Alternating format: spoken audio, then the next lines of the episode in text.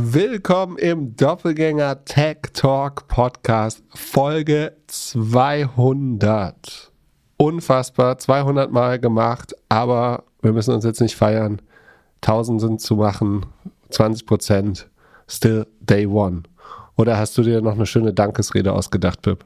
Nee, ähm, herzlichen Glückwunsch, aber ansonsten äh, herrlich unspektakulär. Was haben wir denn bei der 100. gemacht? Hatten wir da irgendwas Besonderes gemacht? Keine Ahnung. Ich find, oh, war das gerade mein Rechner? Sekunde, ich muss das Mikro hier noch ausmachen. 200 Folgen und immer noch kein Immer noch die gleichen perfektes Setup. technischen Probleme hier. So, jetzt kein Outlook-Ton mehr. So, hast du noch Themen mitgebracht für die 200. Folge? Also erstmal kannst Ja. du mir erklären, warum du so einen äh, komischen Hoodie trägst. Da steht Artefakt Nike und ein QR-Code drauf. War der von vornherein dabei oder hast du den draufdrucken lassen? Nee, der war von vornherein dra drauf. Ähm, Du outest dich immer noch stolz als NFT-Believer? Na klar, das, das geht noch ab. Aber ja, ich habe mein erstes äh, NFT-Kleidungsstück bekommen. Qualität vom Hoodie ist gut. Aber nicht so gut wie Aber- das Doppelgänger-Hoodie, glaube ich. Äh, ich würde sagen, Qualität ist ähnlich bis besser, aber es ist nicht so warm wie der Wie, Doppelgänger-Hoodie. geht, wie geht's denn besser? Ich denke, du hast das, also du hast es ausgesucht damals, na gut, klar. Ähm, Aber äh, das und Packaging, war, also es war ist, auch deutlich teurer, ne? Kannst du mir erzählen, was du dafür bezahlt hast? Hast du nicht möchte ich nicht drüber 2000 reden. Euro Aber Schuh es, für gekauft, ne? es, es, kam, es kam in so einer DHL-Verpackung direkt aus China. Und äh, das ähm, hätte ich schon besser erwartet. Also es war gerade einen tatsächlich gelben Plastiksack gezeigt. Äh, Also es sieht nicht besonders hochklassig aus. Genau, ich hätte schon erwartet, dass da, dass man irgendwie wenigstens das Packaging irgendwie wie in der Sneakers-Box hat. Und ja, es ist alles draufgedruckt und Okay, also äh, jemand, also dein NFT-Geschenk ist einfach ein äh, leckerlicher, voll bedruckter äh, schwarzer Hoodie, der in einem Plastikbag aus China kommt. Das ist, Genau, das sind die hätte- neuen hätte man- Statussymbole. genau, hätte man, Hast hätte du man wahrscheinlich auch. ausprobiert? Ist der wenigstens, fühlt der unique zu deinem äh, Viech da? Oder? Hast du, hast du Snapchat auf, dem, auf deinem Telefon? Ja. Soll ich es ausprobieren? Okay, dann scan mal ab. Mach, machen wir live. Oh, geil. Ich scanne jetzt von Zoom, über Zoom reden wir nachher auch noch, da gab es Zahlen. Ich scanne jetzt von Zoom mit Snapchat, jetzt für mich gleich wieder zehn Jahre jünger. Äh, warte, warte, nicht so schnell. Äh, äh, nee. So, warte, was muss ich machen? Fotografieren? Wie scanne ich das denn? So oft nutze ich, äh, ach doch, warte, ich hab's, ich hab's, ich Du, hab's. du komm machst noch mal, komm mal, einfach komm noch ein mal. Foto von dem scheiß Ding. Äh, der will Linsen ausprobieren. Ich will keine Linsen. Warte mal kurz. Äh, warte, bleib mal so.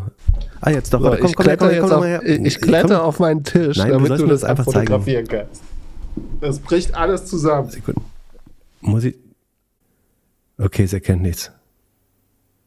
De deine Brust ist zu äh, gestählt. Du brauchst eine flachere Brust, da wird es nicht so. Okay, wohin würde ich kommen? Ja, du, du kriegst dann das Ding im, auf Snapchat angezeigt.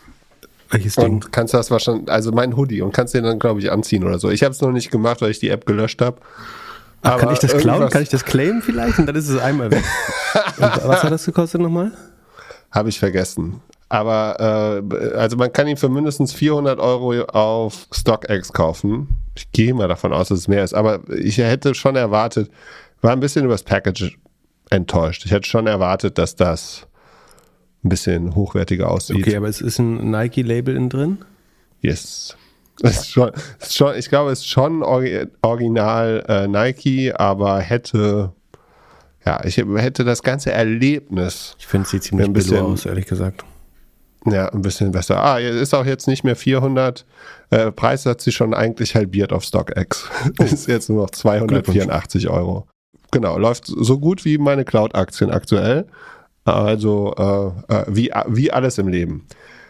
Haben wir denn erfreuliche Nachrichten? Gibt es ein paar Neuigkeiten aus dem Taubenverein? Keine erfreulichen auf jeden Fall, glaube ich. Ich überlege gerade, gibt es irgendwas Erfreuliches über Twitter? Also ich erinnere mich, wir haben ja am Dienst, äh, also am Mittwoch, eine Live-Episode von der Konferenz äh, gesendet, deswegen hatten wir da keine News-Zeit.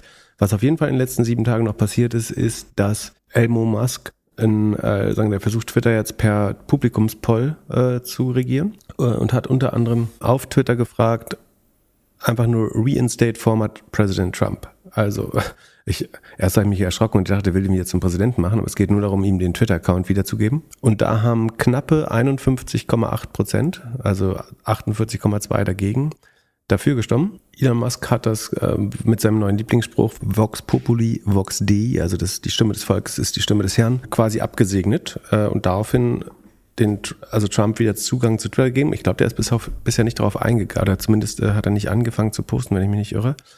Elon Musk hat außerdem noch erwähnt, dass 134 Millionen Menschen diesen äh, 135 Million people have seen this poll. Das ist interessant, dass er hier auf einmal nicht mehr von Bot spricht, sondern von People äh, jetzt. Ähm, das der ist bei, unter seinem, seit Twitter ihm gehört, glaubt er jeder Impression und jeder Zahl. Interessanterweise. ähm, Klar, gibt ja Geld.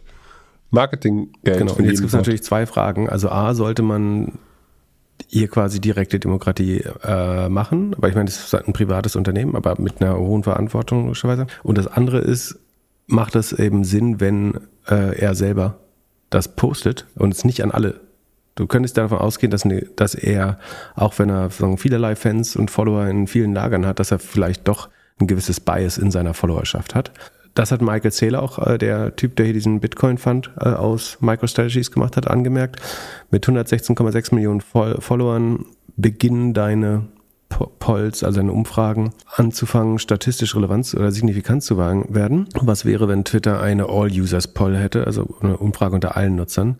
Daraufhin sagt Elon Musk, wenn Umfragen sich um eine signifikante Frage drehen, dann würden sogar die, die ihm nicht folgen, äh, die sehen, sozusagen, er erreicht da eine weitere Leadership. Ich glaube, dass es trotzdem ein Bias gibt. Wie auch immer. Auf jeden Fall ist seitdem jetzt äh, Trump wieder ähm, auf Twitter sozusagen, obwohl genau die Hälfte dafür, genau die Hälfte dagegen war. Eine kleine Mehrheit war dafür. Und dann, wenn man an direkte Demokratie glaubt, dann ist das natürlich auch der richtige Ausgang. Spannender ist dann, welche Fragen sich darauf.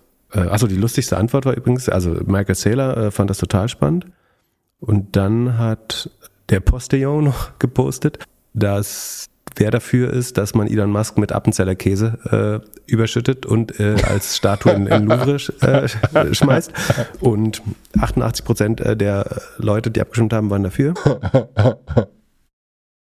Also Twitter läuft hauptsächlich über Twitter. Also auf Twitter wird mehr über Twitter wieder geschrieben und sonst genau, gehen also, das andere, was noch spannend war, also äh, natürlich wurde als nächstes dann äh, unser Chef-Antisemit äh, Je, äh, also der ehemalige Kanye West, zugelassen. Der hat sich den besonders äh, sensiblen Begrüßungstweet Shalom ausgedacht, also um natürlich weiter sagen, jüdische Bevölkerung zu provozieren und zu zeigen, dass er auch überhaupt nicht äh, keine Einsicht hat in das, was er bisher getan hat. Ich glaube auch, dass er irgendwie jetzt angekündigt hat über Twitter, dass er wieder versucht, Präsident zu werden äh, in 2024. Oder so verstehe ich den Hashtag je24 auf jeden Fall.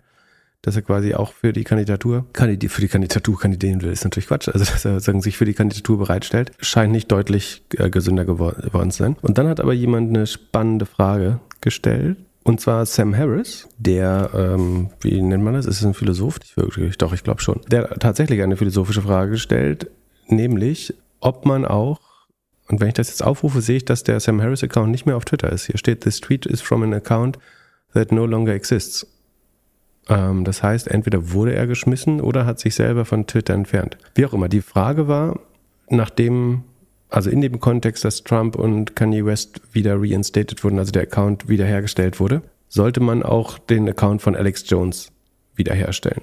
Dazu muss man sagen, Alex Jones ist sagen, dafür unrühmlich bekannt geworden. Also es ist einfach ein ähm, alt-right, ultra-rechter Publizist und vor allen Dingen Publizist von Fake News. Ähm, also nicht, weil sie rechts sind, sondern weil es Verschwörungstheorien sind. Und der unter anderem äh, wiederholt behauptet hat, dass gewisse Massaker und äh, Amokläufe, also von Demokraten oder irgendwelchen Verschwörungs- Bünden gestaged worden sind. Also dass in Sandy Hook irgendwie Schauspieler das nachgespielt haben und äh, niemand zu Tode gekommen wäre und dass das Propaganda wäre. Wofür er dann äh, meiner Meinung nach äh, zu Recht äh, verurteilt wurde und äh, ich glaube eine Milliarde an Schadensersatzung für die, also gegenüber den Hinterbliebenen der Opfern zahlen muss und damit wirtschaftlich äh, bankrott sein sollte. Ähm, also jetzt wirklich keine besonders nette Figur. Und der ist auch relativ offensichtlich aus rein finanziellen Motiven. Also er mag auch davon überzeugt sein, aber der hat quasi ein News-Imperium darauf aufgebaut, Leute mit Verschwörungstheorien zu versorgen. Und unter anderem, um diese quasi noch mehr Aufmerksamkeit zu bekommen, hat er unter anderem behauptet, dass Amokläufe äh, gestaged sind und dass da nicht irgendwelche Waffendeppen ähm, Leute äh, geschoss, totgeschossen haben. Und jetzt war die Frage von Sam Harris, sagen, sollte man auch den reinstaten? Was, glaube ich, eine valide Frage ist, wenn man ähm, Trump äh, und so weiter ähm, zurücklässt.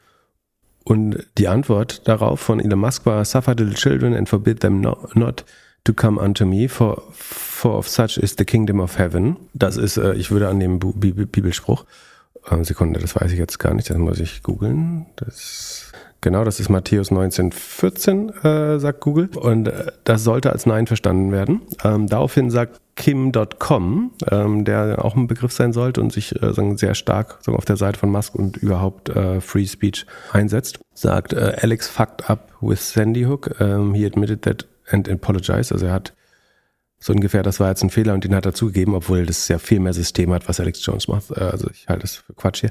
Uh, he also got a lot of conspiracy theories in Anführungsstrichen right. Also er hat auch oft recht mit dem, was er behauptet hat. Wenn äh, notorische Lügner wie Biden und Trump äh, auf Twitter äh, erlaubt sind, dann sollte auch Alex Jones äh, erlaubt sein. Und please reconsider in the interest of real free speech. Also Kim.com sagt, dass mit Sandy Hook war, da hat er Pech gehabt oder ein Versehen gehabt. Ähm, er hat sich dafür entschuldigt, äh, von wegen, deswegen wäre das gut. Und er spricht sich dafür aus. Und daraufhin sagt dann Elon Musk, My firstborn child died in my arms. Uh, I felt this his last heartbeat. I have no mercy for anyone who would use the death of children for gain, politics or fame. Ähm, also er sagt jetzt sich selbst betreffend, dass er offenbar de, seinen ersten Sohn sagen, in, bei der Geburt verloren hat. So würde ich es verstehen. Oder er ist äh, als Kind, hm, weiß ich gar nicht, bei der Geburt, aber sagen, er ist als Kind in seinen Armen gestorben und er hat, er hat keinerlei Mitleid für irgendwelche Leute, die Geld damit machen oder Politik damit machen, äh, mit dem Tod von Kindern, was ja Alex Jones äh, dann zu Recht, das ist ja alles belegt, vorwirft. Und was aber trotzdem, also natürlich kann man, wenn man ein bisschen empathisch ist, gut verstehen, dass der das überhaupt nicht lustig findet, Elon Musk. Aber was ich super problematisch finde, ist, dass er sagt, I have no mercy for anyone. Und das heißt, also ich lasse einen Antisemiten auf die Plattform, ich lasse einen Präsidenten, der dann Gewalt und einen Putsch versucht hat, sagen, zu anzuzünden. Und dann sagst du, ich habe kein Mit, aber kein Mitleid für Leute, die sowas machen. Und dieser Begriff Mercy, das sagt halt letztlich, dass es ab, dass du ab jetzt, ob dein Account wieder ähm, auf Twitter sein darf oder nicht, hängt von der persönlichen, vom persönlichen Mitleid äh, und Mitgefühl von Elon Musk ab. Und ich verstehe natürlich die Qualität äh, im Unterschied dieser Verbrechen.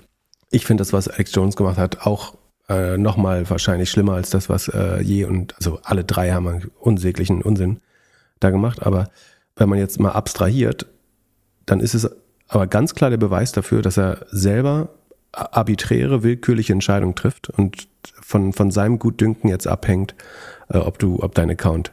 Also er entscheidet, welche Verbrechen so schlimm sind, dass du nicht auf der Plattform sein und welche nicht. Er könnte auch einfach sagen, verurteilte Verbrecher lassen wir nicht rauf, wobei das äh, auch meiner Meinung nach kein fairer Einwand wäre, um Free Speech zu verbieten. Aber ich, ich finde es super gefährlich, dass ihr quasi zugibt, dass seine Grenze von Free Speech ist sein eigenes Mitleid oder sein Mercy, sein, seine Willkür äh, letztlich. Und ähm, das halte ich für kompliziert. Ja, ich finde den besten Move von Apple einfach alles gelöscht. Also der Account ist noch da, aber null Follower, keine Tweets, alles. Und ich würde als Marke, vor allem als Premium-Marke, genau das gleiche jetzt machen. Ähm, das könnte man äh, als Zeichen machen. Genau. Vor allem als Automarke oder irgendeiner Marke, die zu irgendetwas steht, was Elon nah ist oder generell, also in dem Umfeld, dass er mit Twitter jetzt macht. Twitter war noch nie das beste Umfeld, das muss man auch ganz klar sagen. Twitter war nie die beste Adresse, um Werbung zu machen. Aber das, was jetzt passiert, kann man sich einfach, und zur jetzigen Zeit, in der man eh Kosten sparen muss, kann man eigentlich sagen, goodbye, wir sind erstmal raus. Genau. Und das andere, was, er, was noch wirklich äh, dumm war, ist, was er gesagt hat, ist, da ging es auch irgendwie um äh, Hate Speech äh, wieder. Und dann er, er hat gesagt, dass das in Zukunft äh, maximal in der Distribution behindert werden wird. Also es gibt Freedom of Speech, aber nicht Freedom of Reach. Das heißt, wenn du dich regelmäßig schlecht benimmst auf Twitter, dann wirst du entweder in eine Art Shadow-Ban reinkommen oder zumindest werden deine Tweets, die Hate Speech enthalten, in der Distribution ähm, gestört. Worauf dann äh, ein deutscher Anwalt, der heißt Jun, ich habe den vollen Namen nicht, ich habe den Link leider auch nicht äh, mehr hier, aber sagen, man findet das bestimmt, der offenbar gerade gegen Twitter klagt, äh, gesagt hat, vielen Dank, dass ich hier nochmal die Bestätigung bekomme, dass ihr vollkommen willentlich, also dass es nicht an der Unmöglichkeit liegt, das schnell genug zu identifizieren, sondern dass er quasi aktiv das duldet und lediglich in der Reichweite äh, begrenzt, was wahrscheinlich auch nicht besonders äh, schlau war, weil es quasi eine Art Schuldeingeständnis wäre, sofern man von einem, äh, einem möglichen Verstoß ausgehen würde. Genau, also es bleibt ähm, spannend auf Twitter. Es gehen weiter Leute. Ich war auch nicht so viel auf Twitter. Ich war echt wenig, habe wenig Medien konsumiert diese Woche, weil wir viel unterwegs waren. Ich bin gespannt, ob er Twitter jetzt irgendwie, ob man wirklich sehen kann von außen, dass es immer weniger Usage gibt, immer weniger darauf passiert und auf der anderen Seite Elon auf der immer wieder erzählt, hier, hier ist richtig Party, alles super, Zahlen gehen nach oben. Ähm, das ist nicht der Fall, glaube ich, dass es weniger Usage gibt. Also welche Leute auf Mastodon sind, siehst du immer noch auf Twitter. Ich, das, was Brands machen, ist, glaube ich, größtenteils symbolisch bisher. Ich glaube, dass die viele Advertiser Twitter boykottieren aber dass sich User zurückziehen, glaube ich nicht. Und ich glaube, es kehren einige tatsächlich auch eher zurück. Und jetzt, wo Trump wieder da ist, sofern der äh, sich engagieren würde, was er glaube ich noch nicht tut, ähm, könnte das auch wieder, gerade wenn es Wahlen gibt, natürlich nochmal viele neue User bringen. Also rein wirtschaftlich war Trump runterzunehmen wahrscheinlich eher ähm, ein, ein, ich will nicht sagen Fehler, aber was war wirtschaftlich kurzfristig wahrscheinlich un ungünstig. Dann lass uns über Black Friday reden. Hast du irgendwas gekauft?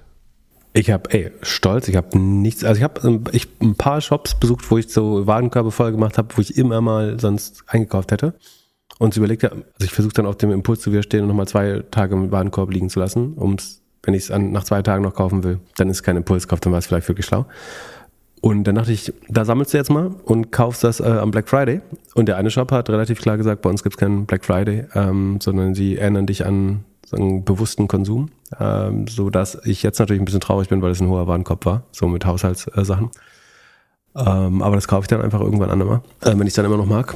Und ansonsten habe ich überhaupt nichts gefunden, was mich irgendwie äh, spannt, was ich brauche. Normalerweise kaufe ich mir gern das aktuelle Handy, habe ich schon, und äh, ich nutze Black Friday manchmal, um ein, das nach, nach drei, vier Jahren, wenn der Laptop durch ist, mir einen neuen Laptop zu kaufen. Aber äh, da gab es gute Angebote in dem äh, Shop meiner Wahl, aber ich, mein Laptop ist einfach noch nicht runter. Also der läuft noch total okay. Deswegen bin ich wunschlos glücklich und habe nichts gekauft. Hast du was gekauft, außer deinen hässlichen Pullover? Nee, nee, der, der ist schon, das Geld wurde schon von einer Weile ausgegeben. Und die Winterschuhe habe ich auch gecheckt. Die Marke macht auch kein Black Friday, von daher alles gut. Und äh, die Welt scheint ja in zwei geteilt zu sein. Schon, du hast doch auf der Konferenz gerade äh, neue Winterschuhe gezeigt. Du kannst ja nicht noch mehr Winterschuhe kaufen. Nein, die, die meine ich. Ich also, Nein, die habe ich letzte Woche gekauft, aber ich habe. Du wolltest jetzt retournieren und dann nochmal mit Rabatt kaufen, oder was? Auf keinen Fall. Ich wollte nur checken, ob sie nicht vielleicht jetzt reduziert sind. Aber was, was hättest du dann gemacht? Sind. Was hättest du dann gemacht? Nichts. Ja, Hättest du jetzt zurückschicken können oder bestellen? Nee, ich hätte einen Witz hier im Podcast über mich gemacht, dass ich keine Woche warten konnte. Aber sonst nichts. Und, äh, aber ja, es gibt ja zwei Welten, die, die Black Friday nicht machen und die, die es wirklich nutzen. Und die Erwartung war so ein bisschen, ja, indifferent, würde ich sagen. Und jetzt habe ich das Gefühl, es hat bei allen richtig geknallt. Also, ich habe heute Morgen schon mit Leuten gesprochen, die meinten, diese ohne Ende Bestellung und habe dann auf LinkedIn gefragt, wie es so aussieht.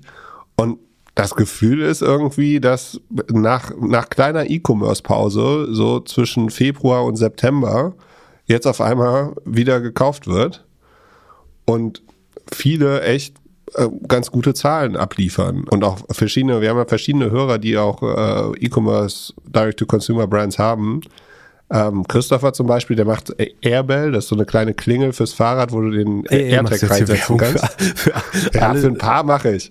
Die, die, die, die haben, äh, äh, die haben so viel über Amazon verkauft, dass sie gar nicht wissen, ob sie im, im Dezember noch Produkte haben. So, die werden da gut gerankt und alles. Ah, da gibt es ein lustiges Problem zu, das erkläre ich dir gleich mal.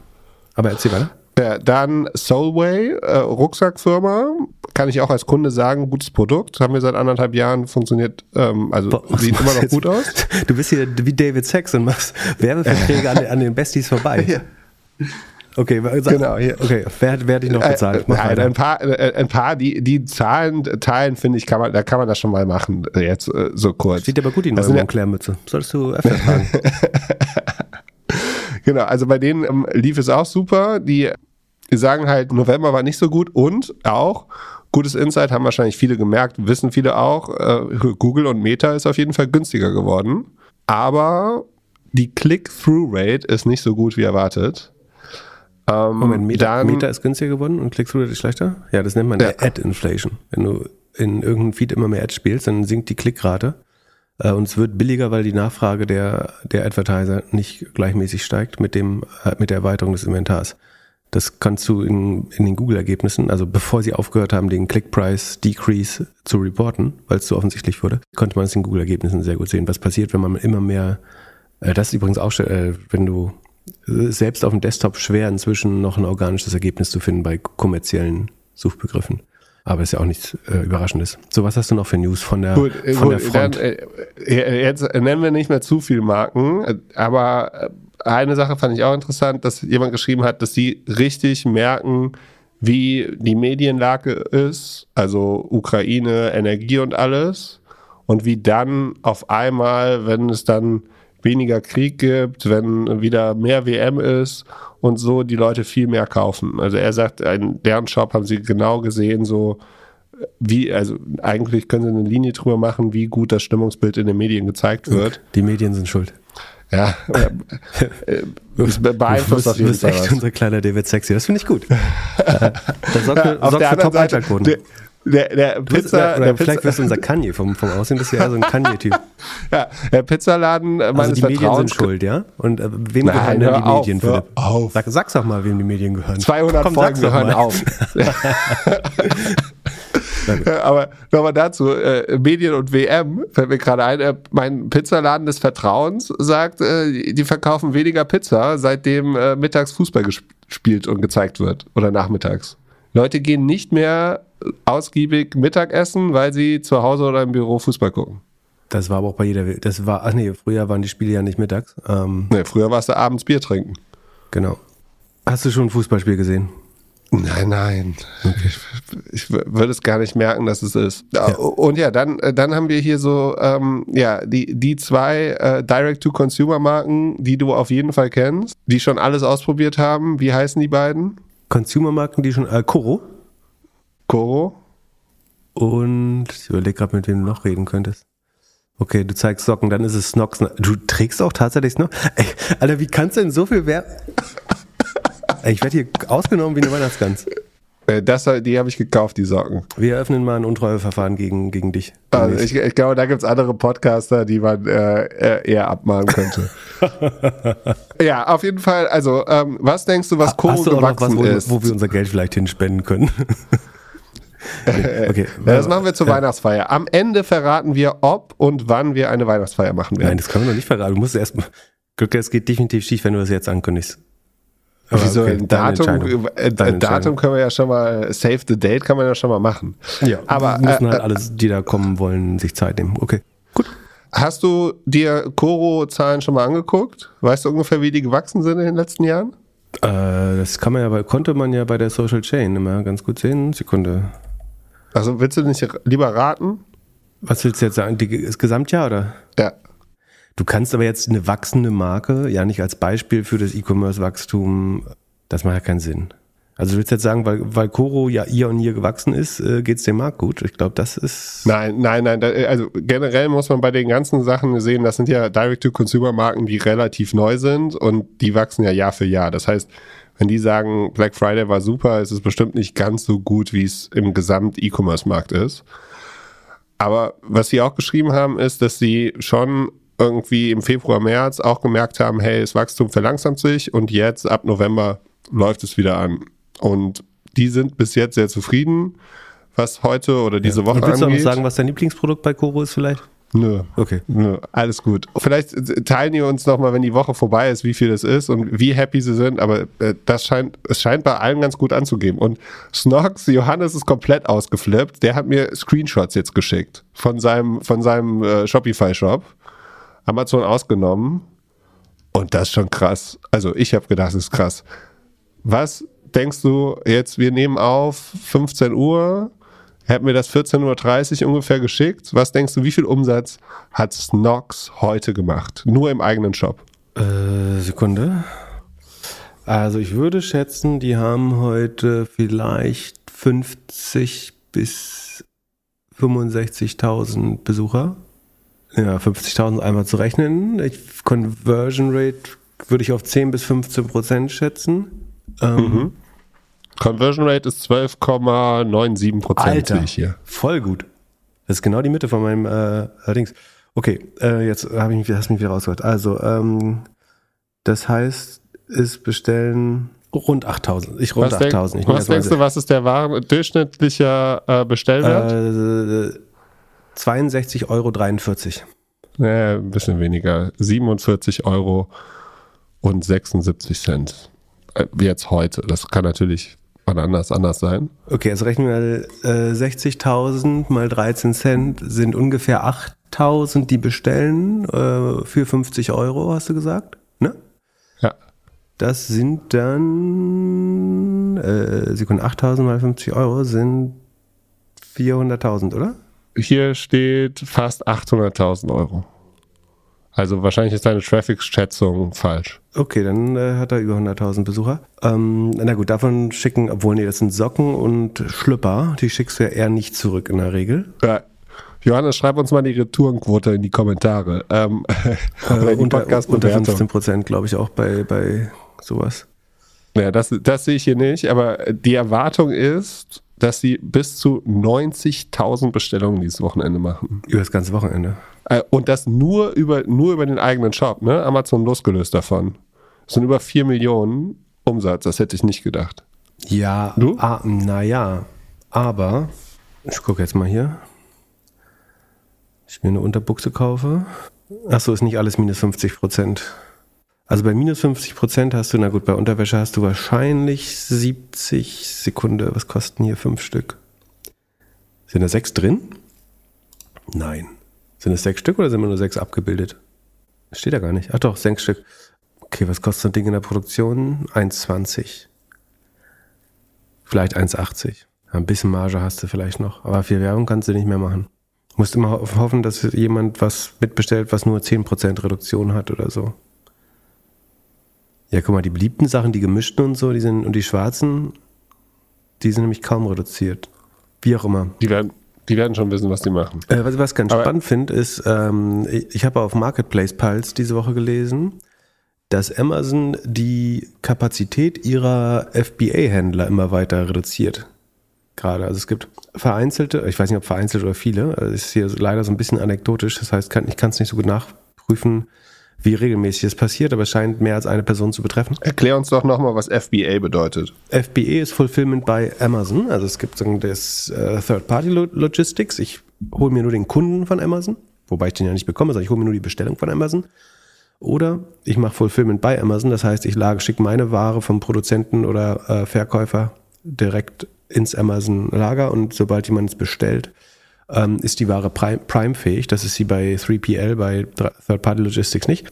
Das heißt, ich liefere mit Amazon über Prime aus dem Amazon Warehouse, wo ich meine Sachen reinschicke. Und diese, die Kapazität für diese Waren, die ich dort aufbewahren darf bei Amazon, die scheint Amazon jetzt äh, sehr, äh, stärker zu behüten und versucht wahrscheinlich ihre Logistikkosten weiter zu optimieren, indem sie Händler dazu dringen, entweder vorsichtiger einzukaufen oder stärker abzuverkaufen. Ich meine, das hat natürlich einen zweiten Effekt. Du äh, kannst damit auch Preise drücken, weil am Ende müssen die Händler ihre, das bringt ja auch dazu, dass du die Shelfhugger, die Ladenhüter schneller drehen musst. Es gibt ja zwei Möglichkeiten, dein Inventar zu managen. Ne? Also entweder hast du immer mehr Fläche oder du musst das bestehende Inventar schneller drehen, verkaufen. Und wenn ich jetzt, ich habe schon Ware bestellt, die ich zu Amazon schicken will und da ist die alte noch, äh, drin oder da sind noch Sachen, die ich noch nicht verkauft habe, dann kann ich jetzt entweder nicht anliefern, was problematisch wäre, oder ich muss sehen, dass die alte abverkauft bekommen. Und das kriege ich eventuell über den Preis hin, was dann für extrem gute Preise sorgen würde, aber weniger Marge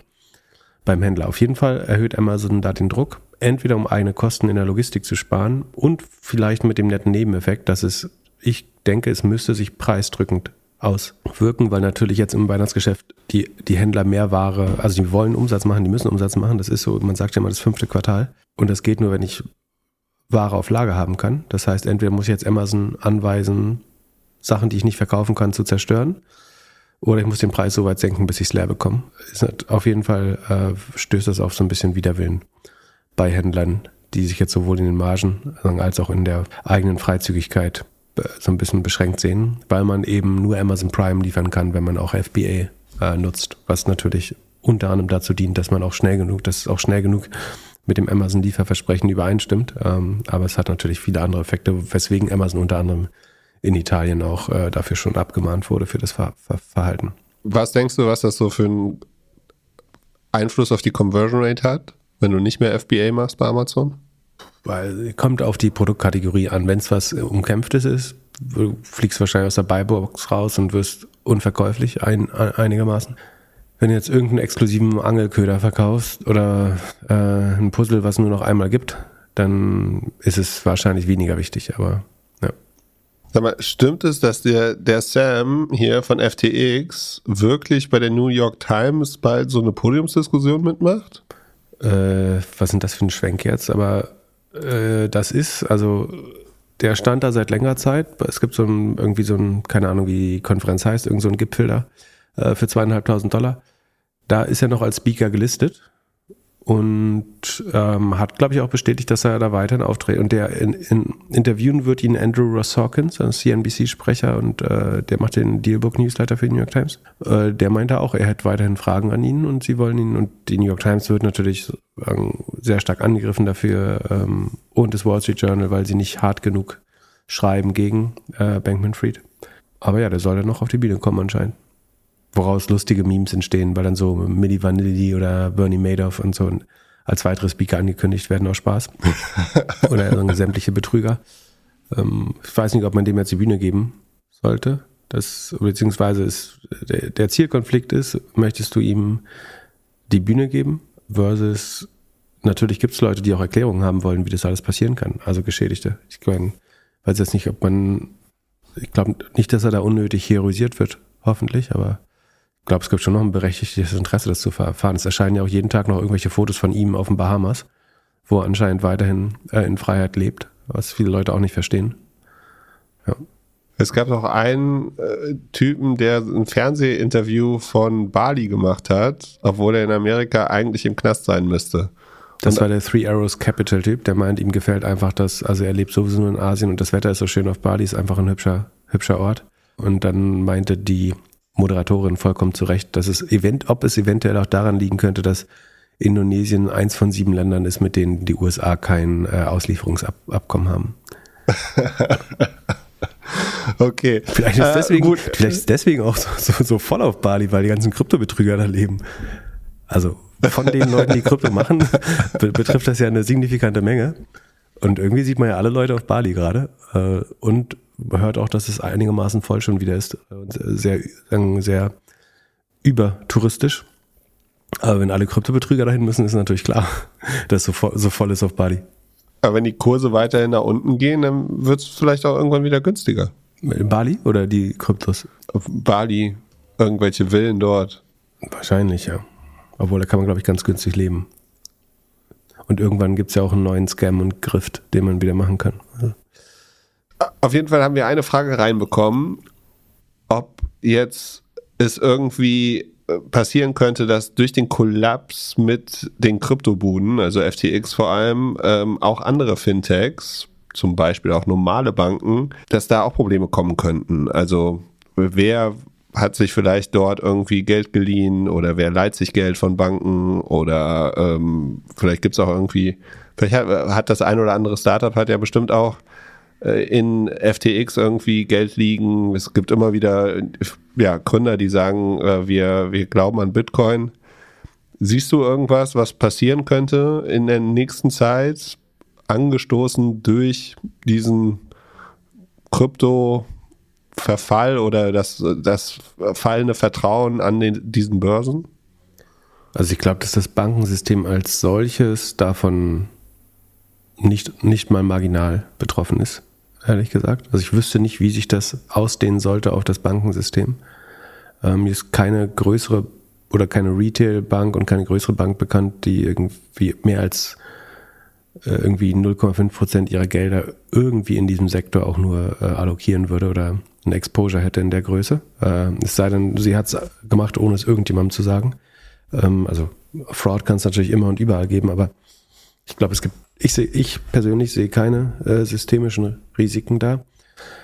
Ähm, wenn man es jetzt auf den Fintech-Space erweitert, dann muss man natürlich schon immer schauen, dass wenn man irgendwelche, also was, was es zeigt, ist, glaube ich, das Risiko bei so tokenisierten Wertpapieren oder so. Was nicht heißen soll, dass das immer Betrug ist oder unbedingt äh, direkt davon betroffen ist, aber da, da bestände immer theoretisch ein Counterparty-Risk, dass äh, die herausgebende Stelle äh, am Ende eventuell das Wertpapier nicht vor die, für dich vorhält oder in, in, also in deinem Trade Republic Scalable, was weiß ich, Smart Broker Account, was auch immer du nutzt. Sofern da eine Depotbank erwähnt wird, dann ist und das dann in der deutschen äh, BaFin-Aufsicht unterliegt, ist, sind deine Aktien immer Sondervermögen und äh, die kannst du nicht verlieren. Aber wenn das irgendwelche Schuldverschreibungen, tokenisierten Quatsch-Dinge sind, könnte es theoretisch zumindest äh, anders sein. Wenn es in Deutschland reguliert ist, darf es eigentlich, also nach meinem Verständnis wäre äh, da darf es nicht so sein. Aber von da, da, da müsste man ein bisschen aufpassen vielleicht. Ähm, es gibt einen Artikel auch auf Finance Forward dazu, äh, inwiefern FTX deutsche Anbieter betrifft. Die sprechen, dass die das Bankhaus Scheich, das klingt jetzt nicht so äh, bankhausig, wie es ist, sondern ist dann auch eins, was sich dann besonders dem Thema Krypto gewidmet hat. Und die Firma Immutable Insight äh, hatte einen Bitcoin Fund wohl, die äh, einen Teil ihrer Einlagen dort hatten. Die seien davon betroffen. Und da wird auch wieder diese Digital Assets AG, DAAG, äh, in der Schweiz, äh, die zweite deutsche Firma, was war das? Äh, CM Equity, glaube ich. Die, da müsste man auch gucken, ob die waren in diesem Org-Chart drin. Mehr kann ich dazu jetzt. Ich will nie, also ich glaube, es ist eine ganz schlechte Praxis, irgendwelche Leute irgendwie insolvent oder auch nur in der Liquidität bedroht zu nennen, wenn das eventuell falsch ist. Von daher äh, kann man, ist definitiv zu früh, das irgendwie zu sagen. Ich, das Einzige, was ich weiß, ist, dass sie in dem Org-Chart drin waren von FTX. Finance Forward geht aber davon aus, dass die, ähm, dass man da Glück haben könnte, wenn man äh, sozusagen, wenn das die Counterparty wäre. Genau, also eigentlich glaube ich, wenn du bei einer normalen Bank normalen Broker bist, wenn du nicht Krypto gekauft, also es kann sein, dass wenn du Krypto über eine App gekauft hast, ähm, die nutzen manchmal so, Sekunde, ich glaube, wer war das hier, der die Scheich-Bank genutzt hat? Äh, also dieses Bankhaus Scheich sagt, äh, da lässt sich der Handelschef so ein, dass es keine operativen Auswirkungen geben würden. Die sind aber zum Beispiel anscheinend der Kryptopartner von Trade Republic oder ist Handelspartner von Trade Republic, sagt Finance Forward. Das würde dann aber nach meinem Verständnis nur die äh, Krypto-Sachen, die man hat, betreffen, wenn überhaupt. Ne? Kann gut sein, dass das, kann sehr gut sein, dass alles okay ist. Aber so ein, also im Fintech-Sektor muss man prüfen, insbesondere wenn man irgendwelche tokenisierten Sachen äh, oder Kryptos investiert hat. Wenn du es irgendwie bei äh, Börse Stuttgart Bison oder so gekauft hast oder ähm, wenn du bei einer ganz normalen Bank bist, sehe ich. Also, dass der Sektor Bank insgesamt irgendwie äh, betroffen ist, halte ich für ja unwahrscheinlich. Das Lustige ist ja, dass die diese, also das FTX ja eigentlich, oder sagen offenbar viele, sagen es ja zweite Genesis, Gemini und so, äh, davon auch betroffen und vorher schon Three Arrows Capital, Capital äh, und Celsius. Das, was ja fast alle dieser Kryptobörsen gemacht haben, äh, ist eigentlich das, was sie dem Geldsystem immer vorgeworfen haben, dem Fiat-Geldsystem vorgeworfen haben. Also sie haben ihre eigene Wohnung, äh, ihre eigene Währung gedruckt, äh, entweder ein FTT-Token oder ähm, äh, Binance, äh, die Binance Coin oder eben jeder seinen, seinen eigenen Token. Und dann haben sie die Großzahl davon selber gehalten ähm, das ist eigentlich als, genau das, was sie dem Geldsystem vorwerfen, dass sie sagen, die, die Staaten drucken Geld und die Geldbanken kaufen dann auch noch die Verschuldungs-, äh, die, die Anleihen der Staaten und äh, die Papiere auf. Das ist nichts anderes eigentlich, also auf einem gewissen Abstraktionslevel, jetzt nicht 100% treffsicher, aber einigermaßen das, was sie, und ich verstehe, dass diese Börsen natürlich nicht äh, DeFi, also die, die Vision von Bitcoin-Maximalisten oder DeFi äh, äh, äh, erfüllen, sondern gerade weil sie zentralisiert sind. Ne? Aber eigentlich beweisen sie nur, dass sie sofort das Gleiche aufgebaut hatten, was man jeder Zentralbank und jeder Bank vorwirft äh, und sofort betrügerisch damit agiert haben. Also nicht alle, aber eine signifikante Anzahl inzwischen. Und dass sie damit auch genauso anfällig sind. Also das Erste, auf das jemand kommt, wenn er sein eigenes Geld druckt, ist, äh, also wenn er sagen, die, die Alternat ein alternatives Geld erfindet, ist, ich drucke mir meine eigene Währung und äh, dann halte ich meine eigenen Reserven äh, da drin und kann dadurch durch, durch den kleinen Anteil, der noch überhaupt im Free Float ist, ähm, kann ich meine eigene Bilanzsumme äh, sehr stark verlängern. Weil, ja, genau. Ja, man hätte sich auf jeden Fall als Endkonsument gewünscht, dass es alles ein bisschen dezentraler ist. Ja, oder reguliert. Ja.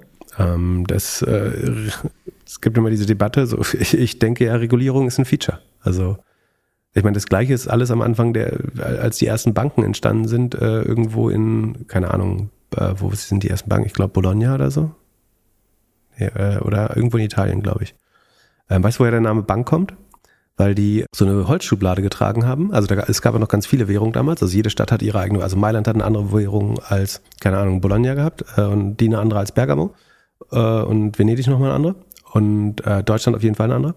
Und die mussten aber alle trotzdem Handel miteinander tragen. Und die Leute, die ähm, das Geld gewechselt haben, hatten so eine, so eine Holzbank vor sich. Und daher kommt angeblich das Wort Bank, wenn ich mich recht erinnere. Ähm, genau. Und irgendwann haben die ihre eigenen Währung gedrückt und äh, ich glaube, man hat, den da, hat die dann umgebracht, wenn die, äh, also wenn die nicht liquide geworden sind, um das maximal abschreckend zu machen. Das war so die erste Form von Regulierung, war öffentlich aufhängen, äh, wenn du dein Geld nicht äh, decken konntest selber, was kein Aufruf dazu sein soll, äh, das jetzt weiter so zu handhaben. Aber ich glaube, Regulierung erscheint sinnvoll.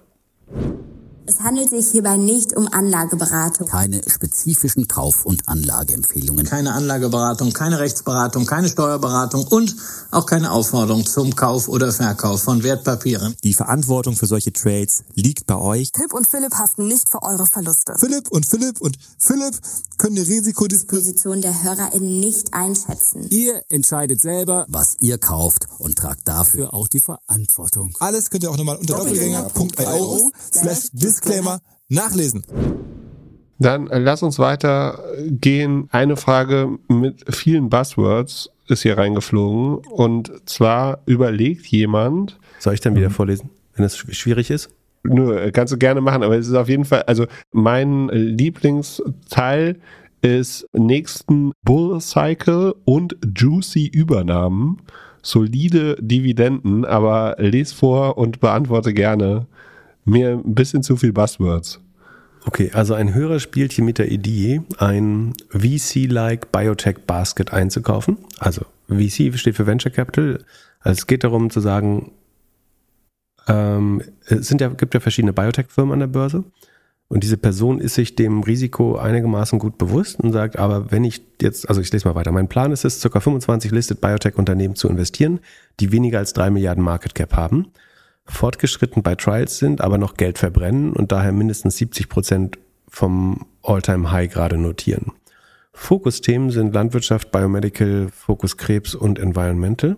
Ich erhoffe mir hier drei bis vier Kracher, die auf fünf bis, also von 25 hofft er, dass drei bis vier Kracher werden, die auf fünf bis zehn Jahre stark out-earn, die jetzt günstig sind und rechtzeitig zum nächsten Bull-Cycle mature genug für ein, eine juicy Übernahme oder solide Dividenden sind. Was haltet ihr davon? Ich glaube, du solltest erstmal Biotech studieren. Nein, zum Vergleich, drei Milliarden ist ja in dem Markt eigentlich gar nichts, oder? Jetzt BioNTech ist aktuell. Ja, BioNTech ist jetzt aber der Kracher. 30 Milliarden wert. Ist das? Ja, und war mal 100. Aber das, das ist ja, also die haben ein zugelassenes oder sagen Emergency zugelassen, inzwischen ist bestimmt auch normal zugelassen, äh, zugelassenes Medikament, was jeder Mensch in Europa nutzen musste, mehr oder weniger. Also das ist jetzt ein Outlier. Ähm, es geht ja quasi um Leute, die noch in der, äh, um Unternehmen, die noch in der Testphase sind. Deswegen, also er sagt ja zu Recht selber, dass es ein Venture Capital Rational dahinter gibt. Das heißt, ich kann damit leben, wenn ein paar nicht überleben. Das scheint ja, sagen, wenn er glaubt, dass drei bis vier Kracher nur rauskommen aus 25, dann mu muss ihm ja klar sein, dass die anderen 20 nicht überleben werden ähm, oder nicht zumindest keine Renditen erwirtschaften. Die Hoffnung ist aber, dass Venture Capital ist ein sogenanntes Hit-Business. Das heißt, ein oder zwei von 20 würden eben ein Fund-Returner sein oder für die positive Rendite des Gesamtportfolios verantwortlich sein können. Das ist sozusagen die Erwägung. Und insofern ist es ja erstmal schlau, dass man sagt, ist, also was auf jeden Fall nicht schlau ist, ist in eine einzelne Biotech-Aktie ein, einzusteigen. Also wenn jetzt sagst, äh, du hast hier äh, so einen sympathischen Typen äh, in einem Podcast gehört und äh, jetzt, jetzt brauchst du irgendwie so ein, äh, eine Pilzaktie oder so. Das ist höchstwahrscheinlich eher nicht schlau, rein statistisch gesehen, ähm, weil die Ausfallrate eben sehr hoch ist im Biotech-Sektor, weil ganz oft diese Studien eben nicht erfolgreich beendet werden können. Und das kann man natürlich aber abdecken, indem man einfach viele verschiedene kauft, so wie ein VC oder ein Wagniskapitalfinanzierer auch in verschiedene äh, Unternehmen investiert, um das Risiko zu streuen und dann trotzdem eben einen Home Run da drin hat, der oder äh, der dann die die Verluste für alle einspielt und noch einen Gewinn obendrauf macht. So. Insofern ist das schon mal ganz schlau. Ich glaube aber trotzdem, dass es keine so gute Idee ist. Also ich habe mal geschaut, ob ich irgendwas Verlässliches finde. Ähm, und Sekunde, was habe ich da gefunden? Also es gibt prinzipiell diese äh, drei Phasen von pharmazeutischen Studien. Ähm, also ich habe mir jetzt nur angelesen, wenn es nicht richtig ist. Ich bin auch kein Experte da. Aber es gibt quasi die, die präklinische Phase. Das ist, wenn ich an irgendwelchen Laborratten das im eigenen Labor äh, versuche zu überprüfen, ob es irgendeine Wirksamkeit von einem Medikament gibt. Dann gibt es die Phase 1, das ist die Human Safety, also sind Menschen prinzipiell in der Lage, das Medikament irgendwie zu verstoffwechseln, ohne dabei zu sterben oder relevante äh, Nebenwirkungen zu bekommen. Dann gibt es die Phase 2, das ist die Expanded Safety Studie, wo dann die in der Regel deutlich teurer ist ähm, nochmal und wo an noch mehr Menschen quasi die, die Sicherheit auch zum Beispiel unter verschiedenen Geschlechtern, vielleicht verschiedenen Altersgruppen äh, und so weiter getestet wird. Und dann gibt es Phase 3, da testet man eigentlich die Wirksamkeit dann schon äh, und, und äh, an noch mehr Menschen noch, noch mehr die, die Sicherheit, wo ich davon ausgehen würde, dass es eben nochmal teurer ist. So, und jetzt von dieser Stufe 1 zur Stufe 2. Schätz mal, wie viel das schaffen? Also wir haben jetzt 25 Firmen hat, äh, wollte man kaufen. Ähm, wie, wie viel Prozent schafft das im Schnitt von Phase 1 zu Phase 2 zu kommen? Maximal 2 Prozent. Nee, es sind 7,9. Ähm, als, Echt? So viel? Also das ist eine Studie von äh, Pharma Intelligence, kann man die kaufen. Das ist die, die ich immer wieder gefunden habe. Äh, die zwischen 2011 und 2020 gelaufen ist. Also 8% schaffen es von Phase 1 zu Phase 2 kommen und dann schaffen es von Phase 2 zu 3 nochmal 29 Prozent. So, und damit ist man jetzt insgesamt bei der Zahl, die du genannt hast, nämlich 2 bis 3 Prozent, die es von Phase 1 in die Phase 3 äh, schaffen. So, das heißt, dass im Schnitt von 25 Unternehmen höchstwahrscheinlich eher eins, wenn man davon ausgeht, die sind jetzt alle in Phase 1 manchmal, also das wird oft erwähnt in, in deren äh, Anlageprospekten oder ähm, äh, sonstigen Mitteilungen, in welcher Phase man sich befindet. Also irgendwann sinkt das Risiko natürlich auch. Aber prinzipiell wären die jetzt alle Phase 1 und würde genau eins von 25 ähm, im Durchschnitt äh, überleben. Das heißt, das müsste jetzt mal schon mal sich ver 25-fachen, nur um die, nur um keinen Verlust zu machen. Äh, bei Null Rendite müsste man eine Aktie haben, die sich ver 25-facht. Ähm, das heißt, wenn man was für drei Milliarden, wird hier als Obergrenze genannt, gekauft hat, braucht man ein Unternehmen, was 75 Milliarden wert wird. Das wäre einer der größten Pharmakonzerne. Ich guck mal, was äh, so Eli Lilly oder GlaxoSmithKline äh, wert ist. Ich würde sagen so 150 Millionen, aber ähm, GSK ist 70 Milliarden wert. Ich habe mir jetzt Millionen gesagt, ich meinte Milliarden natürlich. Ähm, was habe ich gesagt? Eli Lilly. Ähm, 350, na gut, das ist schon ein bisschen mehr. So, aber wenn du eine 3 Milliarden Biotech-Aktie kaufst, dann bräuchtest du ähm, ein, musst du darauf wetten, dass eine Aktie 75 Milliarden wert wird, um die Verluste der anderen rauszumachen. Das wäre dann der Home Run. Das ist schon relativ schwer zu erreichen. So, und jetzt kommt noch ein zusätzliches Problem. Und dann hättest du noch gar keinen Gewinn. Ne? Also, damit du gewinnst, müsste sie vielleicht, damit du eine Verdopplung hättest, zum Beispiel über fünf Jahre, müsste sie eigentlich 150 Milliarden wert werden. Ähm, so, und jetzt kommt aber ein Problem hinzu, dass wenn so eine Firma dann erfolgreich ist, und ein Durchbruch landet oder näher an die klinische, äh, also an die Phase 3 Studie rankommt, dann werden die in der Regel einfach von einem größeren Konzern weggekauft. So, dann kriegst du nochmal eine, Prämie von 100 Prozent oder vielleicht sogar noch ein bisschen mehr, aber du kommst nicht mehr auf die 75 Milliarden, weil es wird vorher vom Markt weggekauft. Ähm, der, der Streubesitz kann, da, kann das nicht blocken. Äh, in der Regel gibt es wahrscheinlich nicht mehr genug Anteile auf wenigen Shareholdern, dass du das irgendwie sinnvoll blockieren kannst und es einfach weiterfährst, sondern es wird einfach gekauft und dann kannst du nicht mehr weiter mitpartizipieren an deinem Investment. Deswegen glaube ich, ist das rein rechnerisch ein schlechtes Investment. So die, der, sagen die einzige Vereinfachung oder eine Vereinfachung, die ich gemacht habe jetzt war, dass ich davon ausgegangen bin, dass alle in Phase 1 sind. So, natürlich ist es eher so, dass manche schon in Phase 2 sind.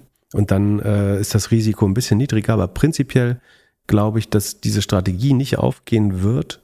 Äh, und das, weil ich, warum ich auch fast nichts in Biotech investiere, ähm, weil dein Home Run Erfolg, den wirst du nie realisieren, weil dir die Aktie weggekauft wird, wenn sie funktioniert. Und die, die Gewinnerjahre oder den Bull Cycle, äh, wie, wie er es nennt, den wirst du dann gar nicht mehr mit, mit äh, weil einfach irgendein großer Konzern das wegkauft.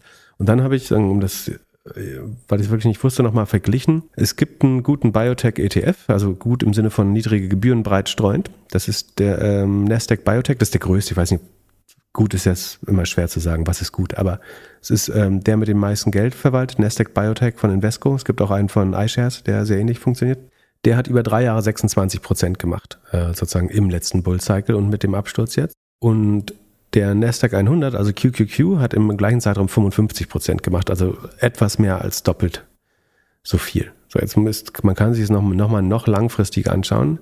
Ich habe zum Beispiel auch keinen einzigen Biotech-Fonds gefunden, der langfristig die Nasdaq out, outperformt. Oder das Risiko, du kannst es ja jetzt nicht mit dem MSCI World oder so vergleichen, sondern du musst schon die Nasdaq nehmen, weil es ja Hochrisiko-Business ist. Also du kannst entweder Nasdaq Biotech Index oder Nasdaq Index als Vergleichswert nehmen. Und ich habe keinen Biotech-Fonds. Man könnte ja auch überlegen, ob man einen Biotech-Fonds kauft, um das so ein Körbchen zu bauen. Ist ja nichts anderes, außer dass ich Gebühren drauf habe. Und die haben im Zweifel sogar noch Ahnung davon. Äh, also wenn du einen echten Biotech-Fonds nimmst, nicht einen, der einen Biotech-Experten von der Uni geheiert hat gerade. Genau, deswegen glaube ich, ist keine gute Strategie leider. Also die, die, die Ratio dahinter ist natürlich einigermaßen sinnvoll. Das zu streuen ist auf jeden Fall schlau, wenn man schon Biotech machen will.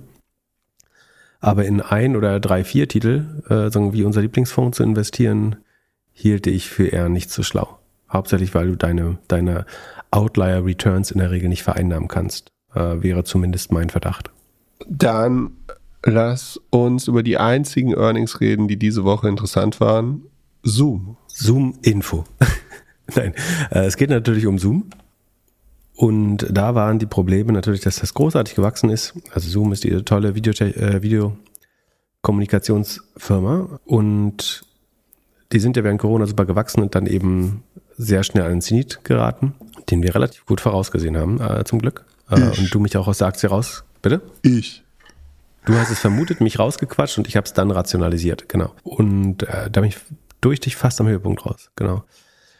So, auf jeden Fall haben die jetzt Zahlen reported, sind bei 1, ziemlich genau 1,1 Milliarde Umsatz ähm, äh, Revenue im Q1, äh, Q3. Das ist, heißt bei denen Q3 23, weil die leicht verschoben ist, weil es im Januar endet, das Finanzjahr. Auf jeden Fall haben sie 1,1 Milliarde Umsatz gemacht. Das ist 5% über dem Vorjahr noch, also sagen noch minimales Wachstum, aber es verlangsamt sich immer weiter. Es waren, äh, ich lese mal die letzten so acht Quartale vor. Also 370 Prozent Wachstum, dann noch 190, dann noch 54, dann noch 35, dann noch 21, 12, 8 und jetzt 5. Also man sieht ungefähr, wohin das geht. Und das Wachstum im Vergleich zum Vorquartal ist jetzt auch auf 0,2 Prozent gewachsen. Also man hat noch minimal neuen Umsatz äh, gemacht. Das verbunden mit äh, der einer relativ schlechten, einem relativ schlechten Outlook. Ähm, hat dann auch dafür gesorgt, dass die Aktie weiter verloren hat, ähm, weil im Vorquartal ging das Wachstum zum Vorquartal noch mal ein ganz klein bisschen hoch auf zwei Prozent, aber jetzt ist wieder runter auf 0,2 und im schlimmsten Fall wird's sinken. Die kämpfen jetzt wirklich um jeden Cent, äh, damit das Revenue nicht netto runtergeht, äh, quartalsweise. Gut ist, dass die äh, Rohmarge sich positiv entwickelt hat. Also Gross Margin ist inzwischen bei 75,4 Prozent, war im Vorjahr bei 74,2 Prozent. Ähm, das sieht gut aus, aber es ist auch ein Kampf. Äh, und problematisch ist aber, dass die operativen Ausgaben immer noch weiter wachsen. Also die liegen tatsächlich noch 56 Prozent über dem Vorjahr. Als wüsste man nicht, also ich weiß nicht, worauf man da spekuliert. Ähm, es ist ja nun klar, dass dieser Markt jetzt erstmal ein vorläufiges lokales Maximum erreicht hat und in der Konsolidierungsphase ist. Trotzdem wachsen die Kosten weiter und so ergibt sich leider eine Oper also sinkt die operative Marge von einem Vorjahr noch 28 Prozent auf inzwischen nur noch 6 Prozent. Also es bleiben immer noch 66,5 Millionen übrig, aber das ist nur noch 6 Prozent des Umsatzes. Im ähm, Vorjahr waren es noch 290 Millionen. Äh, oder beim Net Income ist es noch krasser, da waren es im Vorjahr 340 Millionen und jetzt sind es noch 48 Millionen. Ähm, also 5 Prozent äh, Profitmarge. Und das Einzige, was besser ist, ist die Free Cashflow Marge. Äh, da ist man immer noch sehr gut mit 25 Prozent. Das war im Vorjahr aber auch noch 37 äh, besser. Aber also sie drucken noch viel Geld, ähm, weil sie das Geld eher einnehmen, als sie leisten müssen. Und weil sie, weil die Share-Based Compensation allein, glaube ich, Sekunde sind 300 Millionen. Genau, das ist der eigentliche Grund, ähm, dass die Share-Based Compensation so hoch ist. Deswegen der hohe äh, Einfluss, äh, der hohe Unterschied zwischen Free Cashflow oder Operating Cashflow von 300 Millionen äh, und dem Net Income Ergebnis. Genau, ansonsten die Marketingquote müssen sie immer weiter hochziehen, was ausspricht, dass allein um diese, dieses Nullwachstum zu schaffen, die Magic Number ist 0,02, also Marketing ist unheimlich ineffizient, aber sie kämpfen darum, nicht zu schrumpfen. Und eigentlich müsste man mal eher, glaube ich, auf der Kostenseite arbeiten, weil ich jetzt nicht sehe, wo, wo der nächste Quantensturm. Also ich liebe Zoom als Produkt, so wie es existiert. Ähm, ich brauche auch gar nicht so viel mehr. Ähm, aber ich glaube, man sollte jetzt an, eher an den Kosten arbeiten, als noch mehr Geld in RD zu stecken und die, die operativen Kosten hier immer weiter steigen zu lassen. Ich habe mich gerade gefragt, ob Zoom gegen Google wohl vorgehen müsste oder sollte wegen Anti-Competitiveness. Weil, weil sie in den Kalender weiß automatisch jetzt ihr äh, Dings da mal adden, ja, ihr, schon ihr Zoom. Genau, schon, schon, eine, schon eine Weile.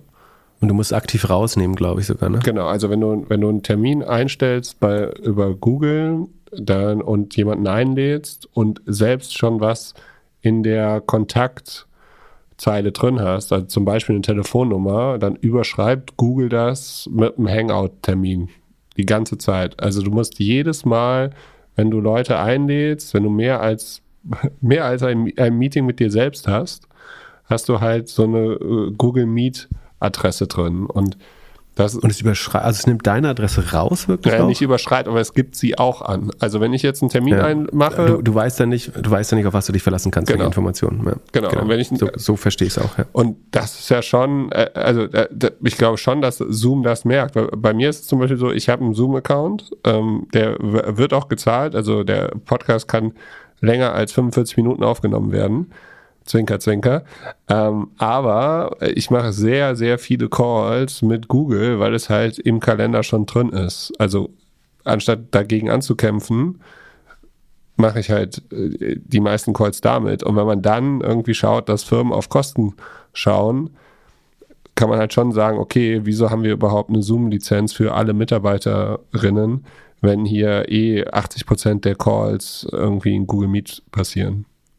Ja, ich meine, in der Firma ist es ja nicht mehr umsonst, aber klar, wenn du sowieso schon Google zahlst, dann äh, oder oder Microsoft Teams, dann wird Zoom so ein bisschen zum Luxus. Ich glaube, es ist immer noch ein Luxus, den man sich leisten. Also, es kann jeder machen, wie er will, ist mir vollkommen egal, was andere Leute machen. Äh, aber ich finde Zoom ein Feature, was es wert ist, dafür zu zahlen. Ja, ich merke es auch wieder. Ich mache ja jetzt wieder so ein paar ähm, Aufnahmen für Lollipod mit Riverside. Das wäre so der Konkurrent Nummer eins zu Yocast, was ich ja mal bauen wollte, mit dem Zoom SDK und da merke ich, wie unterschiedlich wieder die Qualität ist. Also zwischen der Technik, die Riverside nutzt und dann die Zoom nutzt. Und es ist halt einfach so, Zoom schafft es, diesen Videocall am besten zu machen. Das ist auch der Grund, warum wir so oldschool aufnehmen mit lokaler Aufnahme auf dem Rechner und den Zoom-Call, einfach das, weil die Latenz am geringsten ist.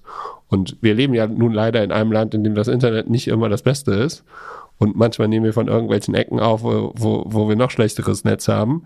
So, und das ist halt schon ja, das beste Feature. Und keiner, also ich habe bis jetzt noch kein anderes Tool gesehen, das Videocall so gut macht wie Zoom. Ja, wäre wär ich, wär ich auch dabei. Deswegen, ich glaube, das ich mein, und die großen Kunden wachsen tatsächlich noch mit 31 Prozent gegenüber dem Vorjahr sogar. Aber ich habe ja gesagt, dass sie ähm, vor einem Jahr aufgehört haben, die, die kleinen Kunden, die nur äh, mehr als zehn Nutzer haben, ähm, zu reporten und dass das ein schlechtes Zeichen war. Und da waren sie tatsächlich am Peak, also sie schrumpfen schon. Firmen, Firmen, die nicht Enterprise Customer nach Zooms Definition sind, ähm, die verlieren sie letztlich gerade. Ähm, sie haben trotzdem über 200.000 äh, Enterprise Customer und über 300.000, die über 100.000 im Jahr, äh, Entschuldigung, über 3.300, die über 100.000 im Jahr äh, ausgeben. Und die, die großen Kunden wachsen auch, aber sie verlieren halt viele dieser kleinen, weil die am Ende dann eben oft sagen, wahrscheinlich brauchen wir das noch, wenn wir äh, Google Meet oder oder Microsoft Teams haben. Und ja, aber wenn das in Kalender automatisch reinkommt, ist das, ich hielte das nach meinem persönlichen Empfinden für antikompetitiv. Ich glaube, dass ein Unternehmen, was nicht Monopolist ist, das nicht tun würde, weil es ja auch ein nerviges Verhalten für dich ist. Also du als User hast du es ja, oder? Findest ja blöd. Also findest du es praktisch oder findest du es blöd? Ja, ist komplett bescheuert. Glaub, kein Mensch hat danach gefragt, außer wenn du eine Organisation bist, die die äh, Google Suite benutzt und das möchte, kann man es ja sehr einfach zu einer Option machen für, für Leute, die es wollen. Aber dass es ungefragt quasi aktiviert wird, halte ich für ähm, antikompetitiv. Und ich glaube nicht, dass der Grund ist, ähm, weil viele User sich das so gewünscht haben, ehrlich gesagt. Ich hätte noch eine Wette, warum Zoom in den nächsten Jahren vielleicht doch wieder interessant sein könnte. Eine Wette gleich, okay, na dann. Metaverse. Metaverse? Wenn wir jetzt auf einmal Gläser hier wieder Brillen auf dem Kopf haben und dann telefonieren, dann zoomen wir ja noch mehr. Und ich könnte mir vorstellen, dass Zoom die Firma ist, die das am besten hinkriegen könnte, eine vernünftige Kommunikation zwischen mehreren Leuten in einer Metaverse-artigen ja, Telco zu haben. Weil das gleiche, also weil die, die Performance-Probleme, die wir hier haben, wenn wir von Hamburg, Berlin irgendwie hin und her callen, die hat ja jeder, egal ob das jetzt 2D oder 3D ist. Naja, ich glaube, also ich meine, ein Grund, warum du das mit Avataren machst, ist ja, um die Datenübertragung zu reduzieren. Ne? Weil du einfach nur ein paar Vektoren verschicken musst. Und dann vielleicht noch ein Gesicht, wo er nicht mal das Gesicht für draufgeklebt. Also du hast ja keine Realtime, du schickst ja eigentlich kein Realtime-Bild hin und her, sondern du schickst nur ein paar Daten hinterher, die sagen, der Arm hat sich jetzt fünf Grad nach da bewegt, und jetzt stark vereinfacht, ne? Also du, du simplifizierst den Menschen in so einer Avatar, weil es ja auch Daten speichert. Zumindest würde ich annehmen, dass das der Grund ist, weil du dadurch viel weniger Daten hin und her schicken musst. Ähm, ne? Also es ist, als wenn ich, stell dir vor, die einfachste Form, also die abstrakteste Form wäre ein Strichmännchen oder Strichweibchen.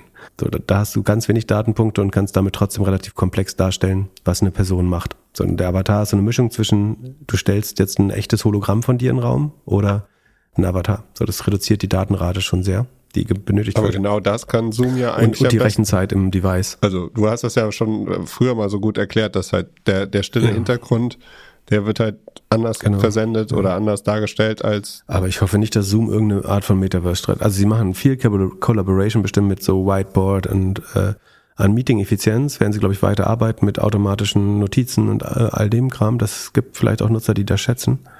Äh, mein Gefühl ist nicht, dass das das ist, was die meisten brauchen. Ich glaube, Meetings durch Super zu machen, äh, wäre ganz spannend. Tatsächlich. Da, ich glaube, dafür sind Notizen spannend. Sondern was hat wer nochmal wo gesagt? Aber ich glaube, ich halte prinzipiell ja nichts von Metaverse-Wetten. Und äh, auch wenn ich Zoom mag, aber ich hoffe, dass sie das nicht machen werden, ehrlich gesagt. Und ich, ich glaube auch null daran, ich weiß, durch deine Erfahrung hast du es jetzt äh, irgendwie ein bisschen anders erlebt, aber ich glaube weiter null daran, dass es äh, nützlich ist, wenn jemand beim Meeting irgendwie zwei Meter an mich rantreten kann oder ähm, mit seinen Armen wild gestikulieren, dass mir das dabei hilft, die Person besser zu verstehen. Äh, im Zweifel sind Zoom-Meetings oder sind gerade Zoom-Meetings ja vielleicht auch zivilisierter als oder fast produktiver als normale Meetings, würde ich sagen. Ja, ja, da bin ich eigentlich bei dir. Ja. Dann lass uns kurz über SaaS Revenue sprechen. Wir haben eine Frage reinbekommen, die fragt, auf was sich denn SaaS Company Revenue bezieht. Also den Cashflow, der ausgerechnet wurde. Das bedeutet Geldzufluss für mehrere Jahre oder der abgegrenzte Posten, also rein buchhalterischer Umsatz.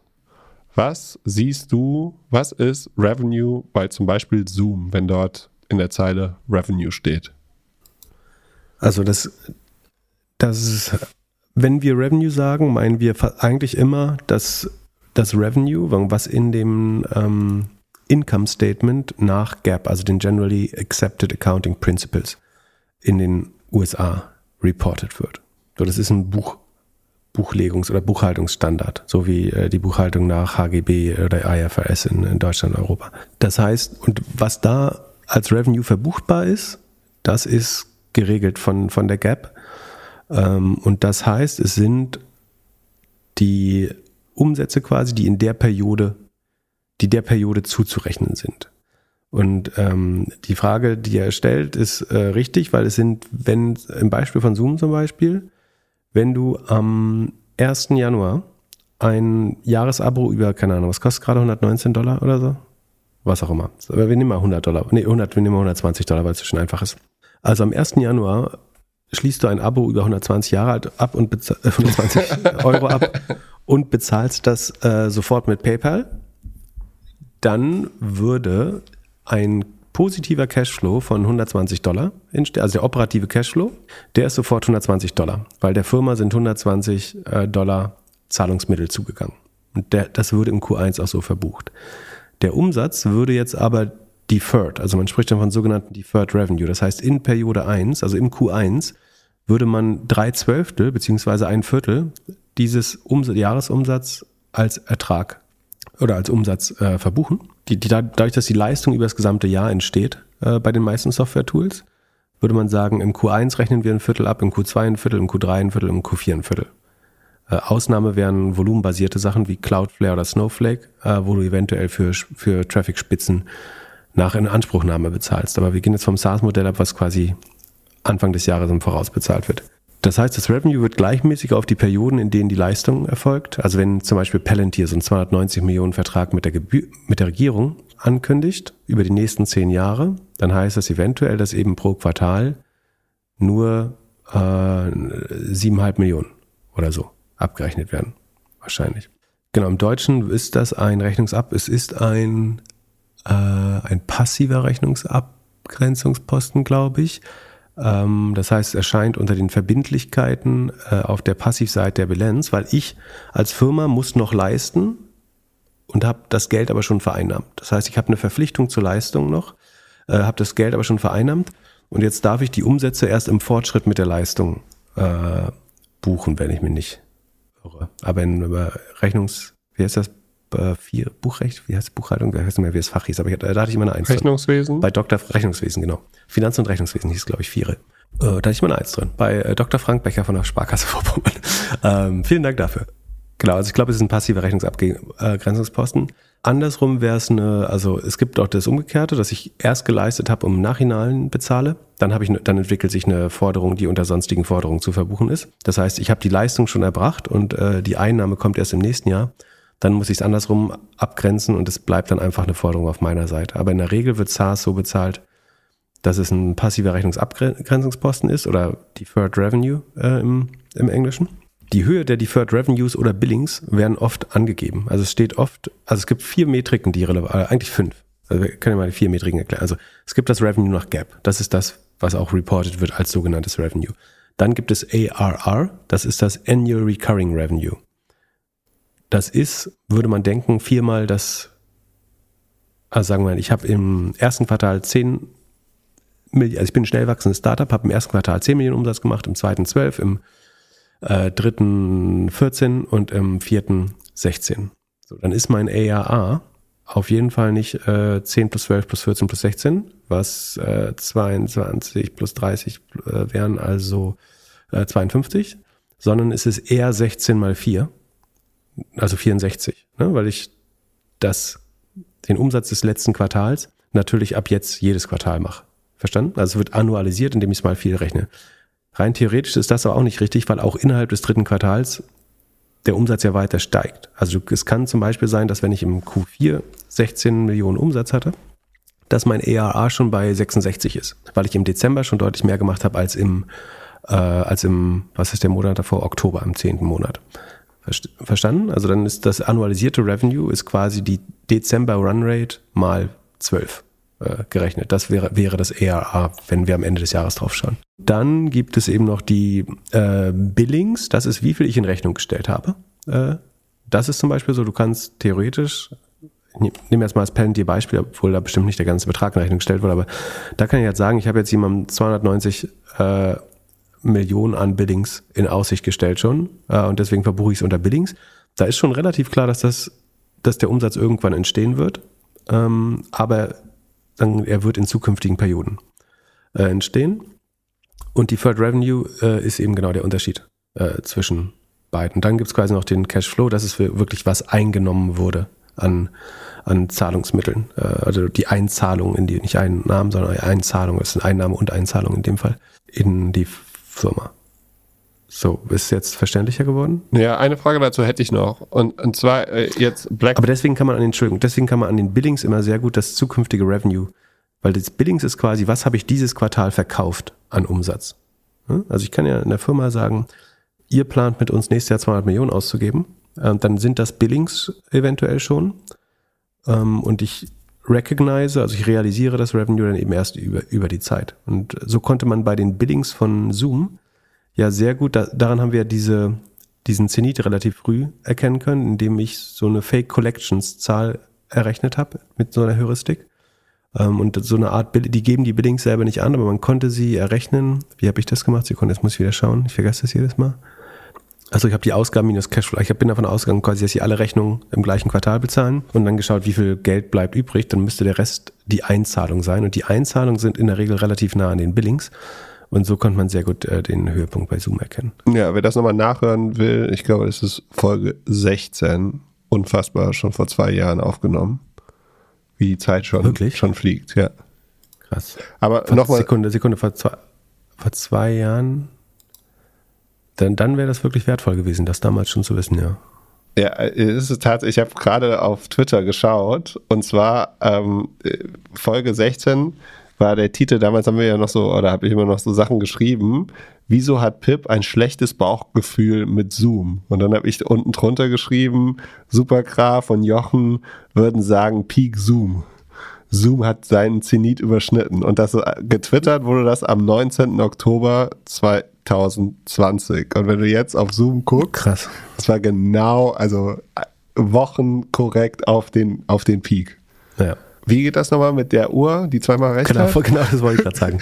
ähm, irgendwas, irgendwas muss ja mal richtig sein. Aber äh, nochmal zu SaaS. Es gibt jetzt im Black Week, also äh, einmal noch zur Black Week. Andreas hatte eben bei uns auf Discord geschrieben, das haben wir eben vergessen. Es gibt ja diese Data Stories von Shopify.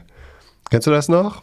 Ähm, also diese, diese ähm, Animation, wo genau gezeigt wird, wie viel gerade gekauft wird.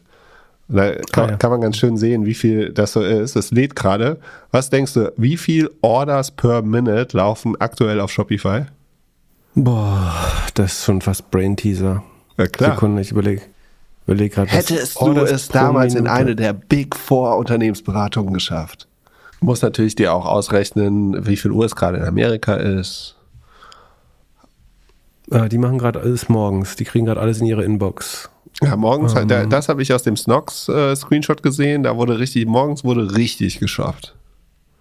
Ja, die Leute stehen auf, finden die Rabatt, Rabatte in der Inbox und geben Gas. Also ich würde sagen, 25, was pro Minute? 25.000 pro Minute. Ah, nicht schlecht. 18.781 Ey, aktuell. Ist Ballpark richtig, würde ich sagen. Und was denkst du, wie viel- richtige- Also es, ja, finde ich gut. Bin ich zufrieden mit.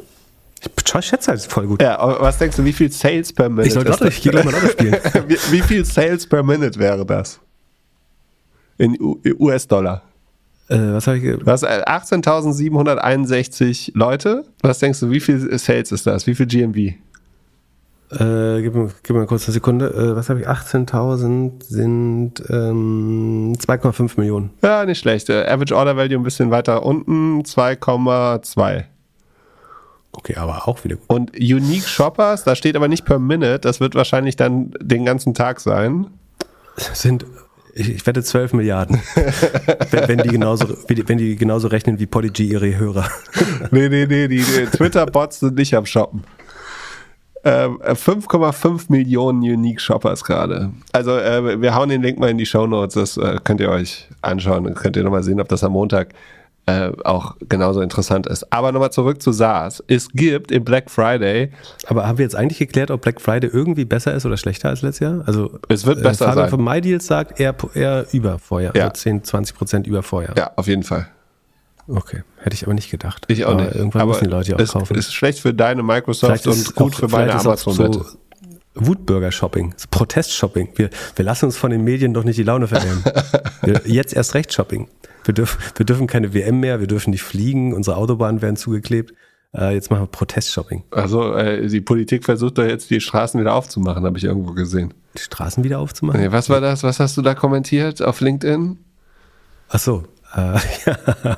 nee, das äh, müssen wir jetzt nicht hierhin verlagern. Gut, aber die SaaS-Frage, die ich hatte. Es gibt einen Black Friday-Deal, den äh, hat bestimmt die eine oder andere Person auch gesehen. Wir nennen jetzt mal die Marke nicht, aber die rabatti rabattieren so sechs Monate, zwölf Monate und dann verkaufen sie noch ein Lifetime-Abo. Also ein Betrag für Lifetime. Die, die haben nicht gezahlt, deswegen nennst du die jetzt nicht? Genau. Ist also, das, macht das sinnvoll? Ist das sinnvoll oder ist das nicht sinnvoll? Oder machen die das nur, weil die Kohorten so schlecht sind und die Leute irgendwie nach drei Monaten sowieso abbrechen? Ja, das kommt natürlich aufs Modell und auf, also um zu beantworten, ob das sinnvoll ist oder nicht, fehlt, bräuchte man die Information, was die durchschnittliche, was der durchschnittliche CLV ist. Also, das ist ein No-Brainer in dem Fall, wo die Einmalzahlung über dem durchschnittlichen Customer Lifetime Value ist. Wobei, nee, dann hättest du immer noch das Problem der adversen Selektion, nämlich dass die mit dem höheren, also der durchschnittliche Customer Lifetime Value, ist insofern falsch, weil dann immer noch die mit dem höheren sagen können, ich nehme den Live, äh, ich nehme den Einmalpass und die mit dem niedrigen können sagen, ich zahle pro Monat. Äh, dann könntest du theoretisch immer noch schlechter fahren. Aber also Abend, du hast einen Finanzierungseffekt sofort, also kriegst dein Geld früher. Du sparst dir vielleicht neues VC-Fund, also je nachdem, ob es noch Venture Stage ist oder also es geht wahrscheinlich um irgendwie so Sprachkurse oder Masterclass oder sowas. Äh, übst du was auf Masterclass gerade? Ja, ich, ich bräuchte ein Blinkist für Masterclass, damit ich schneller lerne und weniger konsumieren müsste. Äh, Philipp, Blinkist kann viel, aber nicht, dass du schneller lernen kannst. ähm, brauchst zwei Stunden in der Regel, ähm, um die einfachste Sachverhalte zu erklären. Ähm, wobei, also es geht um äh, wahrscheinlich um irgendein Lernprodukt, sagen wir einen Sprachlernkurs. So, das kannst du jetzt äh, monatlich machen oder eben nicht. Und wie gesagt, also einerseits hängt es davon ab, wie lange Leute auch so bleiben würden, aber das Gefahr ist so ein bisschen, dass die sich selber selektieren, glaube ich. Deswegen ist gar nicht so einfach. Ähm, es hat aber einen, äh, einen Finanzierungseffekt, dadurch, dass du das Geld vorziehst. Ähm, das ist schon schwerer. Wie verbuchst du sowas denn? Äh, das ist ja schon deutlich schwerer zu verbuchen, äh, dann auch, weil du ja eigentlich unendlich leisten würdest. Also wie, du müsstest dann, ach nee, du kannst immer noch die durchschnittliche Churn, also die, nee, die durchschnittliche Tenure, also wie lange verbleibt ein Nutzer im Produkt nutzen und dann schreibst du es so ab. Äh, das ist ja, was Klick äh, digital macht, dass sie sagen, quasi sie schreiben ihre Marketingkosten, glaube ich, deswegen ab, weil die Leute durchschnittlich nicht, nicht ganz so lange bleiben wie bei Netflix. äh, naja, wie auch immer. Ähm, ja, das kann schon Sinn machen. Also äh, gab es bei Komoot nicht auch mal sowas, glaube ich, ganz am Anfang? Und da muss man mal für Premium doch wieder zahlen irgendwann. Ich habe mal, glaube alle Karten weltweit gekauft und jetzt muss ich doch wieder für irgendwas zahlen. Echt? Vielleicht hast du dich einfach das ist dann sehr falschen Login. Das kann auch sein, dass ich äh, manchmal, ja. Achso, und die Frage, achso, ich glaube, bei der Frage hat doch eine Rolle gespielt, wenn ich mich recht erinnere, äh, dass natürlich das dann kein ARA mehr ist. Also es ist kein Subscription Revenue mehr. Das heißt, man könnte argumentieren, das ist ein Einmalumsatz und deswegen nicht so wertvoll. Aber ich glaube, das wird von dem Vorfinanzierungseffekt so. Es ist natürlich auch schön, wenn man nicht drei Jahre auf sein Geld warten muss. Je nachdem. Also es hängt so ein bisschen vom, Status, äh, vom Stadium der, der Firma auch ab, würde ich sagen. Ja, und ich vergleiche gerade hier Preise. Äh, einmal auf der Webseite und einmal auf Apple. Und ist tatsächlich teurer. Die haben einfach mal die Provision, die sie Apple abgeben, auf das Angebot, auf das Black Friday Angebot draufgehauen. Finde ich schon ein also bisschen. ist günstiger im Netz, meinst ja, du? viel, viel günstiger im Netz. Also, die mindestens ja, die 30 Prozent. Unverschämt. Was habe ich neulich gesehen, was über äh, Apple abgerechnet wurde? Ach so, ein Zeitschriftenabo. Das ist ja auch hart, ey, wenn du davon noch 30 Prozent abgeben musst. Oder 15. Ähm, auch nicht cool. Naja. So, und jetzt, komm, jetzt machen wir jetzt, ich bin hier schon im Z3, jetzt machen wir auch Zoom Info. Echt? Was macht Zoom Info?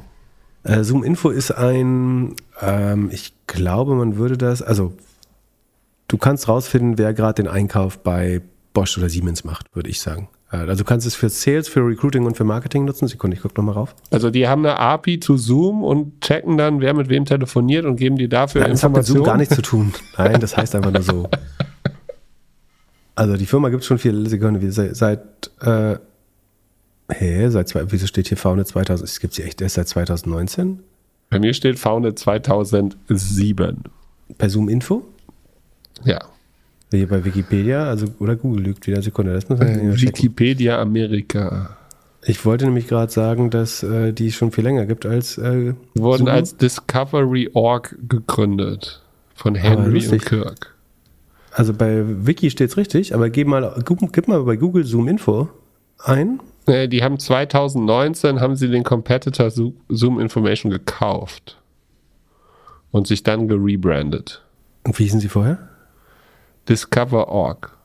Achso, weil äh, bei, in dem Knowledge Panel von Google steht Founded Februar 2019. Ja, die können auch nicht mehr so gut scrapen wie vorher. Ja. Hoffentlich passiert sowas nicht bei wichtigen Informationen. Naja, also auf jeden Fall, die haben ähm, drei oder sogar vier Solutions. Also das äh, Core-Produkt ist äh, Sales OS Operating System, was dir letztlich hilft, Prospects, also Leute, auf die du losgehen willst als äh, Salesmensch, in anderen Organisationen zu identifizieren. Gibt es viele Competitors, die, oder viel, also viele andere Produkte, die was ähnliches auch gerade machen.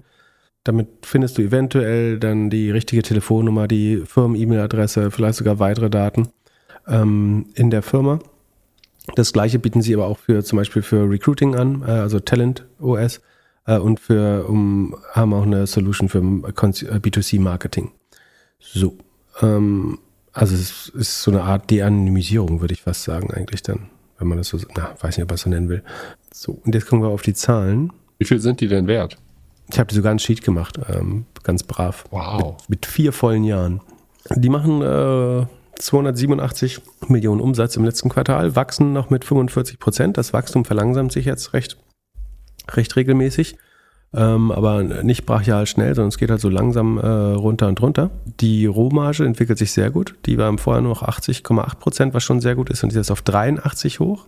Ähm, also äh, sehr, sehr gute Rohmarge, äh, selbst für SaaS-Verhältnisse. Und ihre Kosten wachsen weniger schnell als die Umsätze, was auch immer gut ist. Und dementsprechend weitet sich ihr Gewinn und ihre operative Marge aus. Äh, Sie machen aus diesen 287 Millionen Umsatz 52 Millionen Gewinn. Ähm, Das ist dreimal so, äh, zweieinhalbmal so viel wie im Vorjahr. Das ist eine 18% operative Marge bei 45% Wachstum. Also man könnte jetzt sagen, Rule of 40 wäre dann eben äh, was habe ich gesagt, 18 plus 45 sind dann 63. Habe ich es irgendwo ausgerechnet hier auch? Ja, und wenn man mit dem operativen Cashflow rechnet, was man eigentlich macht, oder mit dem Free Cashflow bei der Rule of 40, ist man sogar bei einer Rule of 40 von 80. Ich würde also vermuten, dass sie sehr teuer waren äh, vorher, wegen der guten, also wegen gute Kombination aus Wachstum und Profitabilität und positivem Cashflow. Und Problem ist natürlich schon aber ein bisschen die weitere Verlangsamung. Und ich glaube, sie haben einen schlechten Outlook gemacht. Und deswegen haben sie bei den Earnings zuletzt äh, dann etwas stärker verloren, wenn ich mich recht erinnere. Ich muss jetzt mal gucken, was die kosten. Aber eigentlich 15 mal Umsatz. Das ist natürlich schon noch sehr viel. Aber das entspricht andererseits wieder nur 30 mal Forward Earnings, weil sie so eine sehr gute, eine sehr hohe Cashflow-Marge haben von äh, 37 Prozent. Gar nicht schlecht eigentlich.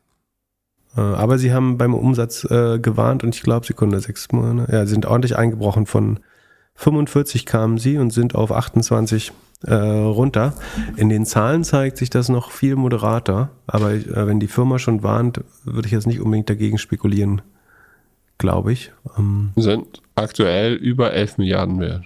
Sieht noch ganz gut aus von den Zahlen, also sehr gut eigentlich auch. Aber ähm, also die, die Margenentwicklung ist gut, aber dass sie jetzt bei den Kosten schon sparen, also dass die Kosten langsamer wachsen als der Umsatz, zeigt vielleicht so ein bisschen, dass sie schon wissen, dass der Umsatz in Zukunft äh, runtergeht. Und ich glaube, haben die nicht sogar bei den Billings schon gesagt, dass die äh, niedriger als erwartet waren oder so?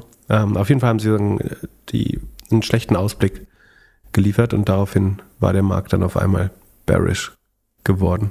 Obwohl der Cashflow wirklich brutal solide ist. Also im Jahresmittel haben sie jetzt in den ersten drei Quartalen dieses Jahres haben sie 28 Prozent des Umsatzes in Free Cashflow verwendet, verwandelt. Schon ganz gut eigentlich. Ja, sind aber durch diese News wohl echt jetzt in den letzten 30 Tagen hatten sie einmal so einen, so einen großen Fall. Insgesamt fast minus 40 Prozent. Ja, genau. Ich kann noch mal gucken, ob es da noch andere Sachen gab, die sie announced haben, die ihnen nicht gefallen hat. Sekunde. Ja, es waren, wie ich gesagt habe, es waren die, die Billings, das, was ich vorhin gesagt habe, ne, das ist eben ein Frühindikator für Revenue. Ähm, ach, da habe ich auch noch lustige Geschichte zu, die ich gerade getwittert habe. Also die Billings sind ein guter Prediktor für zukünftiges Revenues, weil es quasi verkauftes zukünftiges Geschäft ist, wenn man so möchte, was man in Rechnung gestellt hat und was über die nächsten Jahre als als Revenue ähm, realisiert oder sich materialisieren wird. Außer bei Palantir, ähm, da gibt es einen berühmten deutschen TV-Unterhalter, ähm, der in seinem letzten Update erklärt hat, dass die steigende Anzahl von Sales-Mitarbeitern ähm, schon eher ein in, guter Indikator für äh, großes Wachstum, was noch voraussteht, wäre. Und äh, lustigerweise hat man das, also es gibt da einen Chart, wo drin steht, dass 51 Prozent der Mitarbeiter bei Palantir im Sales sind weniger als ein Jahr bei der Firma. Und daraus leitet man ab, dass quasi die Sales Efforts hochgefahren werden ganz stark. T tatsächlich kann man natürlich genau das gleiche Bild erreichen, wenn man Leute einfach schnell oft feuert und wieder einstellt. Äh, also das selbst bei einer, selbst mit negativem Personalwachstum könnte man zu so einem Chart kommen. Ähm, das heißt, der logische Schluss, dass daraus das folgert, ist äh, überhaupt nicht richtig. Plus die Stichprobe ist nur 59. Plus, dass Palantir seine Sales-Leute nicht Sales-Leute, sondern Business Development nennt. Und davon gibt es 900 und nicht 59. Ähm, von Sales-Leuten gibt es, aber selbst von Sales-Leuten gibt es deutlich mehr. Aber es wäre ein schönes Beispiel für Due Diligence am Rhein. Und damit auch genug. Äh, mehr wollen wir darüber auch gar nicht reden. Aber ja, es sind also Zoom Info hat, äh, ich, ich weiß nicht, man könnte schon natürlich schon so ein bisschen spekulieren. Also, wenn man am Tiefpunkt des Zyklus das kauft, ähm, die Billings können natürlich sehr schnell auch wieder hochgehen, wenn die wirtschaftliche Aktivität steigt. Also, im Zeichen des, also im Boom kaufen Firmen natürlich immer sehr früh schon, wollen eher sicher gehen, dass sie Wachstum nicht verpassen und geben, sind bereit, weit voraus zu zahlen eventuell. Während im Downturn sie natürlich lieber sagen, wir, zahl, wir zahlen erstmal nur für zwei Quartale oder versuchen das Cash zu schonen und dadurch könnten die Billings dann langsamer wachsen. Am Ende sieht das Revenue ja noch total gut aus. Also die Frage ist eher, wird, werden die Billings eben zurückkommen? Und die Billings sind nicht so linear wie das Revenue, weil es eben kein ARR ist, sondern es gibt halt Jahre, wo man mehr in Rechnung stellt und Jahre weniger. Und jetzt gerade versuchen Firmen eher mal ihre Rechnung drei, drei Monate später zu bezahlen. Das könnte dann eventuell auch dazu führen, dass man eben bei so einer Entscheidung länger wartet. Aber ich kenne die Firma nicht gut genug, um, um darauf jetzt zu spekulieren. Ich würde die jetzt auf jeden Fall aber nicht aufgeben. Auf dem Papier sieht der Status heute noch ganz gut aus. Es kann natürlich sein, dass die ein sehr konservatives Management haben, die jetzt sehr früh bei den Billings gewarnt haben und die sehr früh äh, hier auch die Kosten ja schon reduziert haben. Das kann sein, weil sie übervorsichtig sind, kann aber durchaus auch eben sein, dass sie schon deutlich besser sehen, dass sich das noch gar, sich in Zukunft gar nicht so gut verkaufen lässt. Und gibt es schon Firmen, die wirklich große Sales Departments irgendwie gehen lassen oder da reduzieren?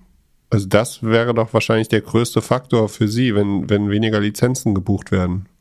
Oder haben die ein anderes Geschäftsmodell? Bei Penalty? Nee, bei, nee, bei, bei Sales Info, äh, Zoom Info. Also genau, die würden äh, so ähnlich wie, wie Salesforce Seats, würde ich mir das vorstellen. Also wenn weniger Sales-Leute aktiv sind, dann würde die das betreffen. Äh, auch das, wenn SaaS generell als Sektor noch mehr in Probleme kommen sollte, dann würde die das sehr direkt betreffen. Davon würde ich ausgehen, ja. Ähm, genau. Dann gibt es noch äh, News von Flugtaxen. Auf welche News bist du da reingefallen? Ähm, hm.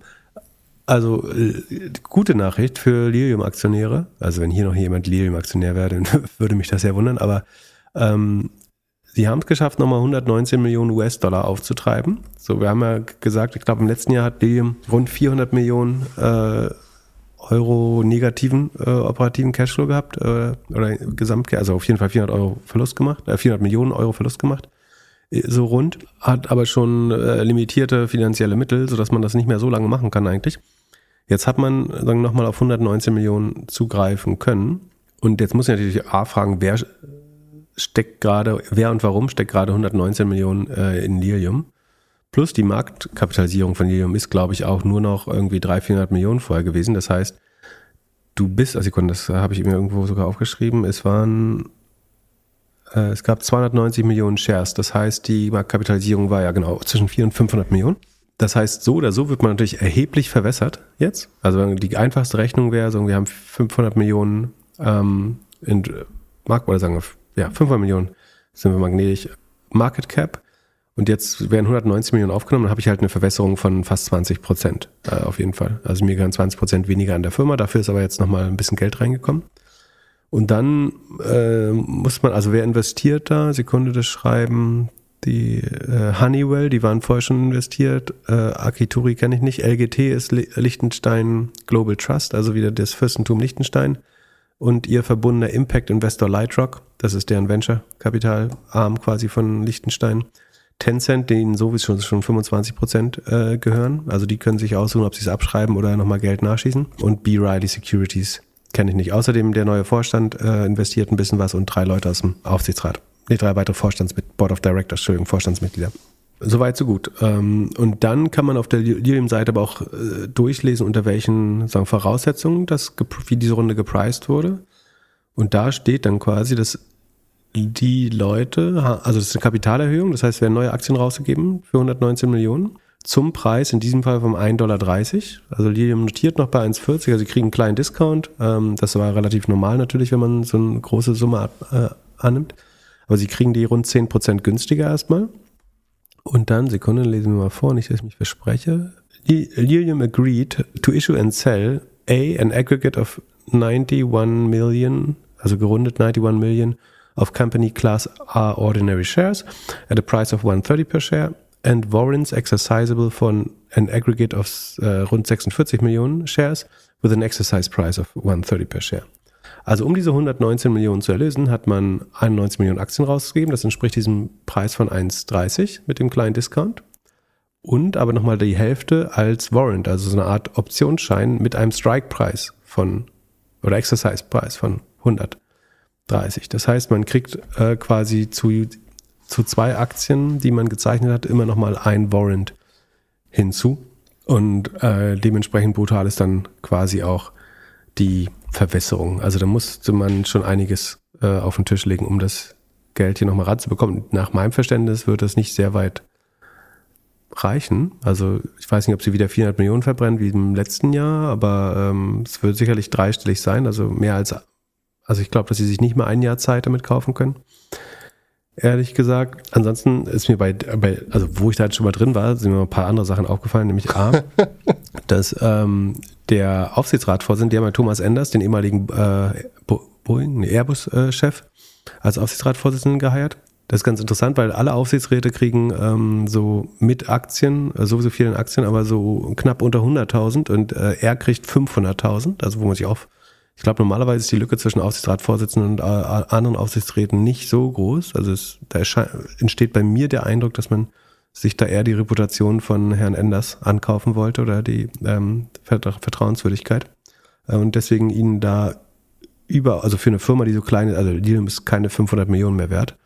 Dafür ist das Aufsichtsratgehalt, da würden sich einige MDAX-Vorstände, glaube ich, drüber freuen, äh, wenn, die, wenn die 500.000 im Jahr bekämen. Und dann ist mir aufgefallen, die haben ja diesen, diesen Vertrag, also ich musste durch die, äh, irgendeinen Prospekt, äh, achso, den, den jährlichen Report nochmal durchgehen.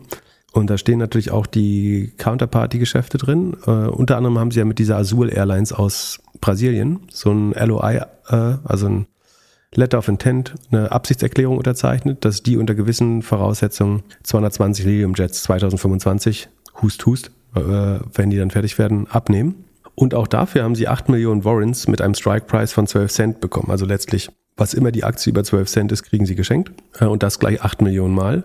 Also es ist nicht etwa so, dass Azul Airlines sich hier darum gestritten hätte, wer als erstes die Lilium Jets kaufen kann, sondern so wie damals bei Plug Power und Amazon und Plug Power und Walmart hat der Käufer für seine Absichtserklärung eines Kaufes unter gewissen Voraussetzungen im Jahr 2025, wo Lilium höchstwahrscheinlich keine, keine 220 Flugzeuge bauen will, äh, wird, 8 Millionen Optionen zu einem, also fast also zu 12 Cent Strike Price, also weit vom damaligen Kurs entfernt, äh, bekommen, was letztlich einem Geschenk entspricht dafür, dass du diese Ab Absichtserklärung unterzeichnest. Und auch um die 8 Millionen Shares werden die Aktionäre von Lilium natürlich verwässert. Naja. Aber das Gute ist, dadurch können wir uns noch ein paar, jetzt mit den 119 Millionen kann man sich vielleicht wieder nochmal zwei Quartale länger mit Lilium äh, beschäftigen. So, ansonsten wäre es ja nächstes Jahr höchstwahrscheinlich schon äh, vorbei gewesen. Sekunde, ich muss mal gucken, äh, bei, ich gucke mal bei Yahoo, ich glaube, Wobei ich würde den Yahoo-Informationen nicht 100% vertrauen, weil die eben so ein kleiner Wert ist und sehr, also nicht, nicht viel berichten muss. Aber Yahoo glaubt, sie haben noch 225 Millionen Cash, aber haben auch einen negativen Cashflow in ähnlicher Höhe. Also dann, aber ich glaube, es müsste inzwischen schon noch weniger sein. Naja. Auf LinkedIn haben sie auf jeden Fall fast 1000 Mitarbeiter. und sind ranked on LinkedIn als Top Startup. Wachsen immer noch 4% bei den Mitarbeitern oder Mitarbeiterinnen. Da, also wenn sie, ja, da müsste es ja dann irgendwann mal Veränderungen geben. Ja. Ich sehe gerade, wir sind schon äh, sehr weit in der Episode. Ich würde sagen, die, die Klarna Story, also die kurze Story ist, ähm, dass äh, Sebastian Simiakowski uns verkündet hat, dass Klarna nächsten Sommer profitabel sein wird auf Monatsbasis. Warum ich glaube, dass das vielleicht auch nicht so ist, das verschieben wir mal auf nächstes Mal. Ähm, das wird die neue Zoom, Zoom Info äh, Cliffhanger Story. Kleiner Tipp, mal bei Google Trends nach Coeo in Caso suchen. Ähm, da, das ist der beeindruckendste Trend, den ich seit langem gesehen habe. Ähm, achso, dann gab's noch, gab es noch eine Zahl, die rausgekommen ist, die äh, letzte Woche, glaube ich. Hättest du gedacht, dass äh, die Device-Sparte von Amazon, also Alexa, Echo und so weiter, äh, 10 Milliarden im Jahr auch verbrennt? Im Jahr? Hat, ja. Also 3 Milliarden im Q1, glaube ich, Verlust gemacht. Dagegen hört sich ja die Metaverse-Wette günstig an. Ja, die ist noch ein bisschen teurer, aber ich fand es auch schon äh, viel und deswegen wurden ja im Device-Bereich auch einige dieser 10.000 Leute, die man sich da als Ziel gesetzt hat für die Entlassung, ähm, gehen gelassen. Aber, und das Wort kolossaler Failure, also wie sagt man das auf Deutsch? Großer Fehler? Koloss, kol kolossales, naja, was auch immer. Auf jeden Fall ähm, äh, sieht man das wahrscheinlich als eine nicht perfekte Investition im Nachhinein. Also das, man hat sich ja angeblich davon versprochen, dass man, dass Leute tatsächlich damit einkaufen, so wie auch die Dash-Buttons im Haushalt ja nicht funktioniert haben eher. Vielleicht trotzdem eine Wette, die es wert war zu machen, glaube ich. Sagen, hätte sich Voice Computing durchgesetzt, wäre es natürlich spannend, aber anscheinend wär, bis, ist es so, dass bis heute Leute nichts mehr auf den Alexas machen, als Eieruhren stellen, das Wetter, nach dem Wetter fragen und ähm, vielleicht noch Musik abspielen. Das ist aber wenige Leute oder fast niemand kauft tatsächlich darüber. Was auch nicht überraschend ist, weil es einfach auch ein sehr neues Bedienmuster ist. Man, man kauft ja auch nichts am Telefon. Also warum sollte Voice ein gutes Eingabemedium sein? Äh, es, kann, es könnte sich mit Medikamenten, also die sind so standardisiert, ein Medikament kannst du eigentlich per Voice bestellen. Das wäre nochmal ein Unterschied. Aber die meisten Produkte will man halt ansehen. Und Shopping ist halt ein Leben lang immer ein visuelles Ereignis gewesen. Ich finde es im Nachhinein ist natürlich hinterher immer relativ revisionistisch und einfach, aber also an Voice geglaubt habe ich sowieso nie und auch versucht, keine einzige Sekunde meiner Beratungszeit damit zu verbringen, irgendjemand davon zu überzeugen, äh, weil ich glaube, dass es nicht gut altern wird. Aber es war insofern äh, vorhersehbar, dass es gibt eigentlich nichts, was man am Telefon einkauft, oder? Also von Konsumgütern. Also es, die Leute haben immer Kataloge durchgeblättert, CDs, Webseiten irgendwann, Apps. Ja, aber der, der aber Use Case irgendwie... Am, Tele am Telefon was kaufen. Warum solltest du es am Telefon mit einem Roboter äh, was kaufen? Das ist einfach ein... Ich würde gerne... Gibt's, äh, ist irgendwann mal der, dieser Draft Letter public geworden ist für, für Devices, für Alexa? Das wäre spannend, wie der, der oder die Person das damals gepitcht hat, warum das eine schlaue Idee ist. Sozusagen dieser Amazon braucht, macht ja diesen Marketing-Pitch, ne? Äh, also du sollst die Marketingzeile dafür zuerst schreiben und dann eventuell diese drei Seiten oder was das sein darf äh, an, oder ist es sogar nur eine Seite, ich weiß gar nicht. Das würde ich gerne mal lesen, was die Hypothese dabei war. Dass Leute irgendwann mehr mit so einem Ding einkaufen würde, würden. Ja, für, für so Sachen, die man immer braucht, Butter, Milch, keine Ahnung, irgendwelche Hygieneartikel oder sowas, könnte man sich das schon vorstellen, aber irgendwie. Aber vertraust du darauf, dass, dass es das ist, was du dass du das letzte Mal bestellt hast? Also ich glaube, es ist einfach, wenn du sagst, wenn du wirklich das gleiche Produkt bestellst, also du hast irgendwie Windeln oder sowas, dann sagen, schick mal bis morgen zweimal die Windeln, die wir immer nehmen. Das geht gerade noch so, glaube ich. Aber alles andere willst du halt schon irgendwie optisch vergleichen, glaube ich. Ja, aber vielleicht, vielleicht haben sie ein, ein, zweites Leben, wenn Amazon Fresh richtig ausgerollt ist. Dass du es dann in der Küche hast und dann sagst, ich brauche Butter, ich brauche Käse, ich brauche Windeln, ich brauche Zahnpasta. Ja, Einkaufs, Einkaufsliste kannst du vielleicht noch damit machen. Das kannst du auch mit Siri. Aber ähm. ja, du nutzt dein Alexa ja nur, um das Licht hinter dir an- und auszumachen. Genau. Licht, Spotify und Eieruhr sind meine drei Use Cases. Ja. Aber weißt du noch, dass ich mal eine Alexa-Skill programmiert habe sogar? Während Corona? Fürs Händewaschen? Hast du schon wieder vergessen, ne? Ah, doch, da war was. Also programmiert ja. ist übertrieben. Obwohl doch, theoretisch ist programmiert, ja.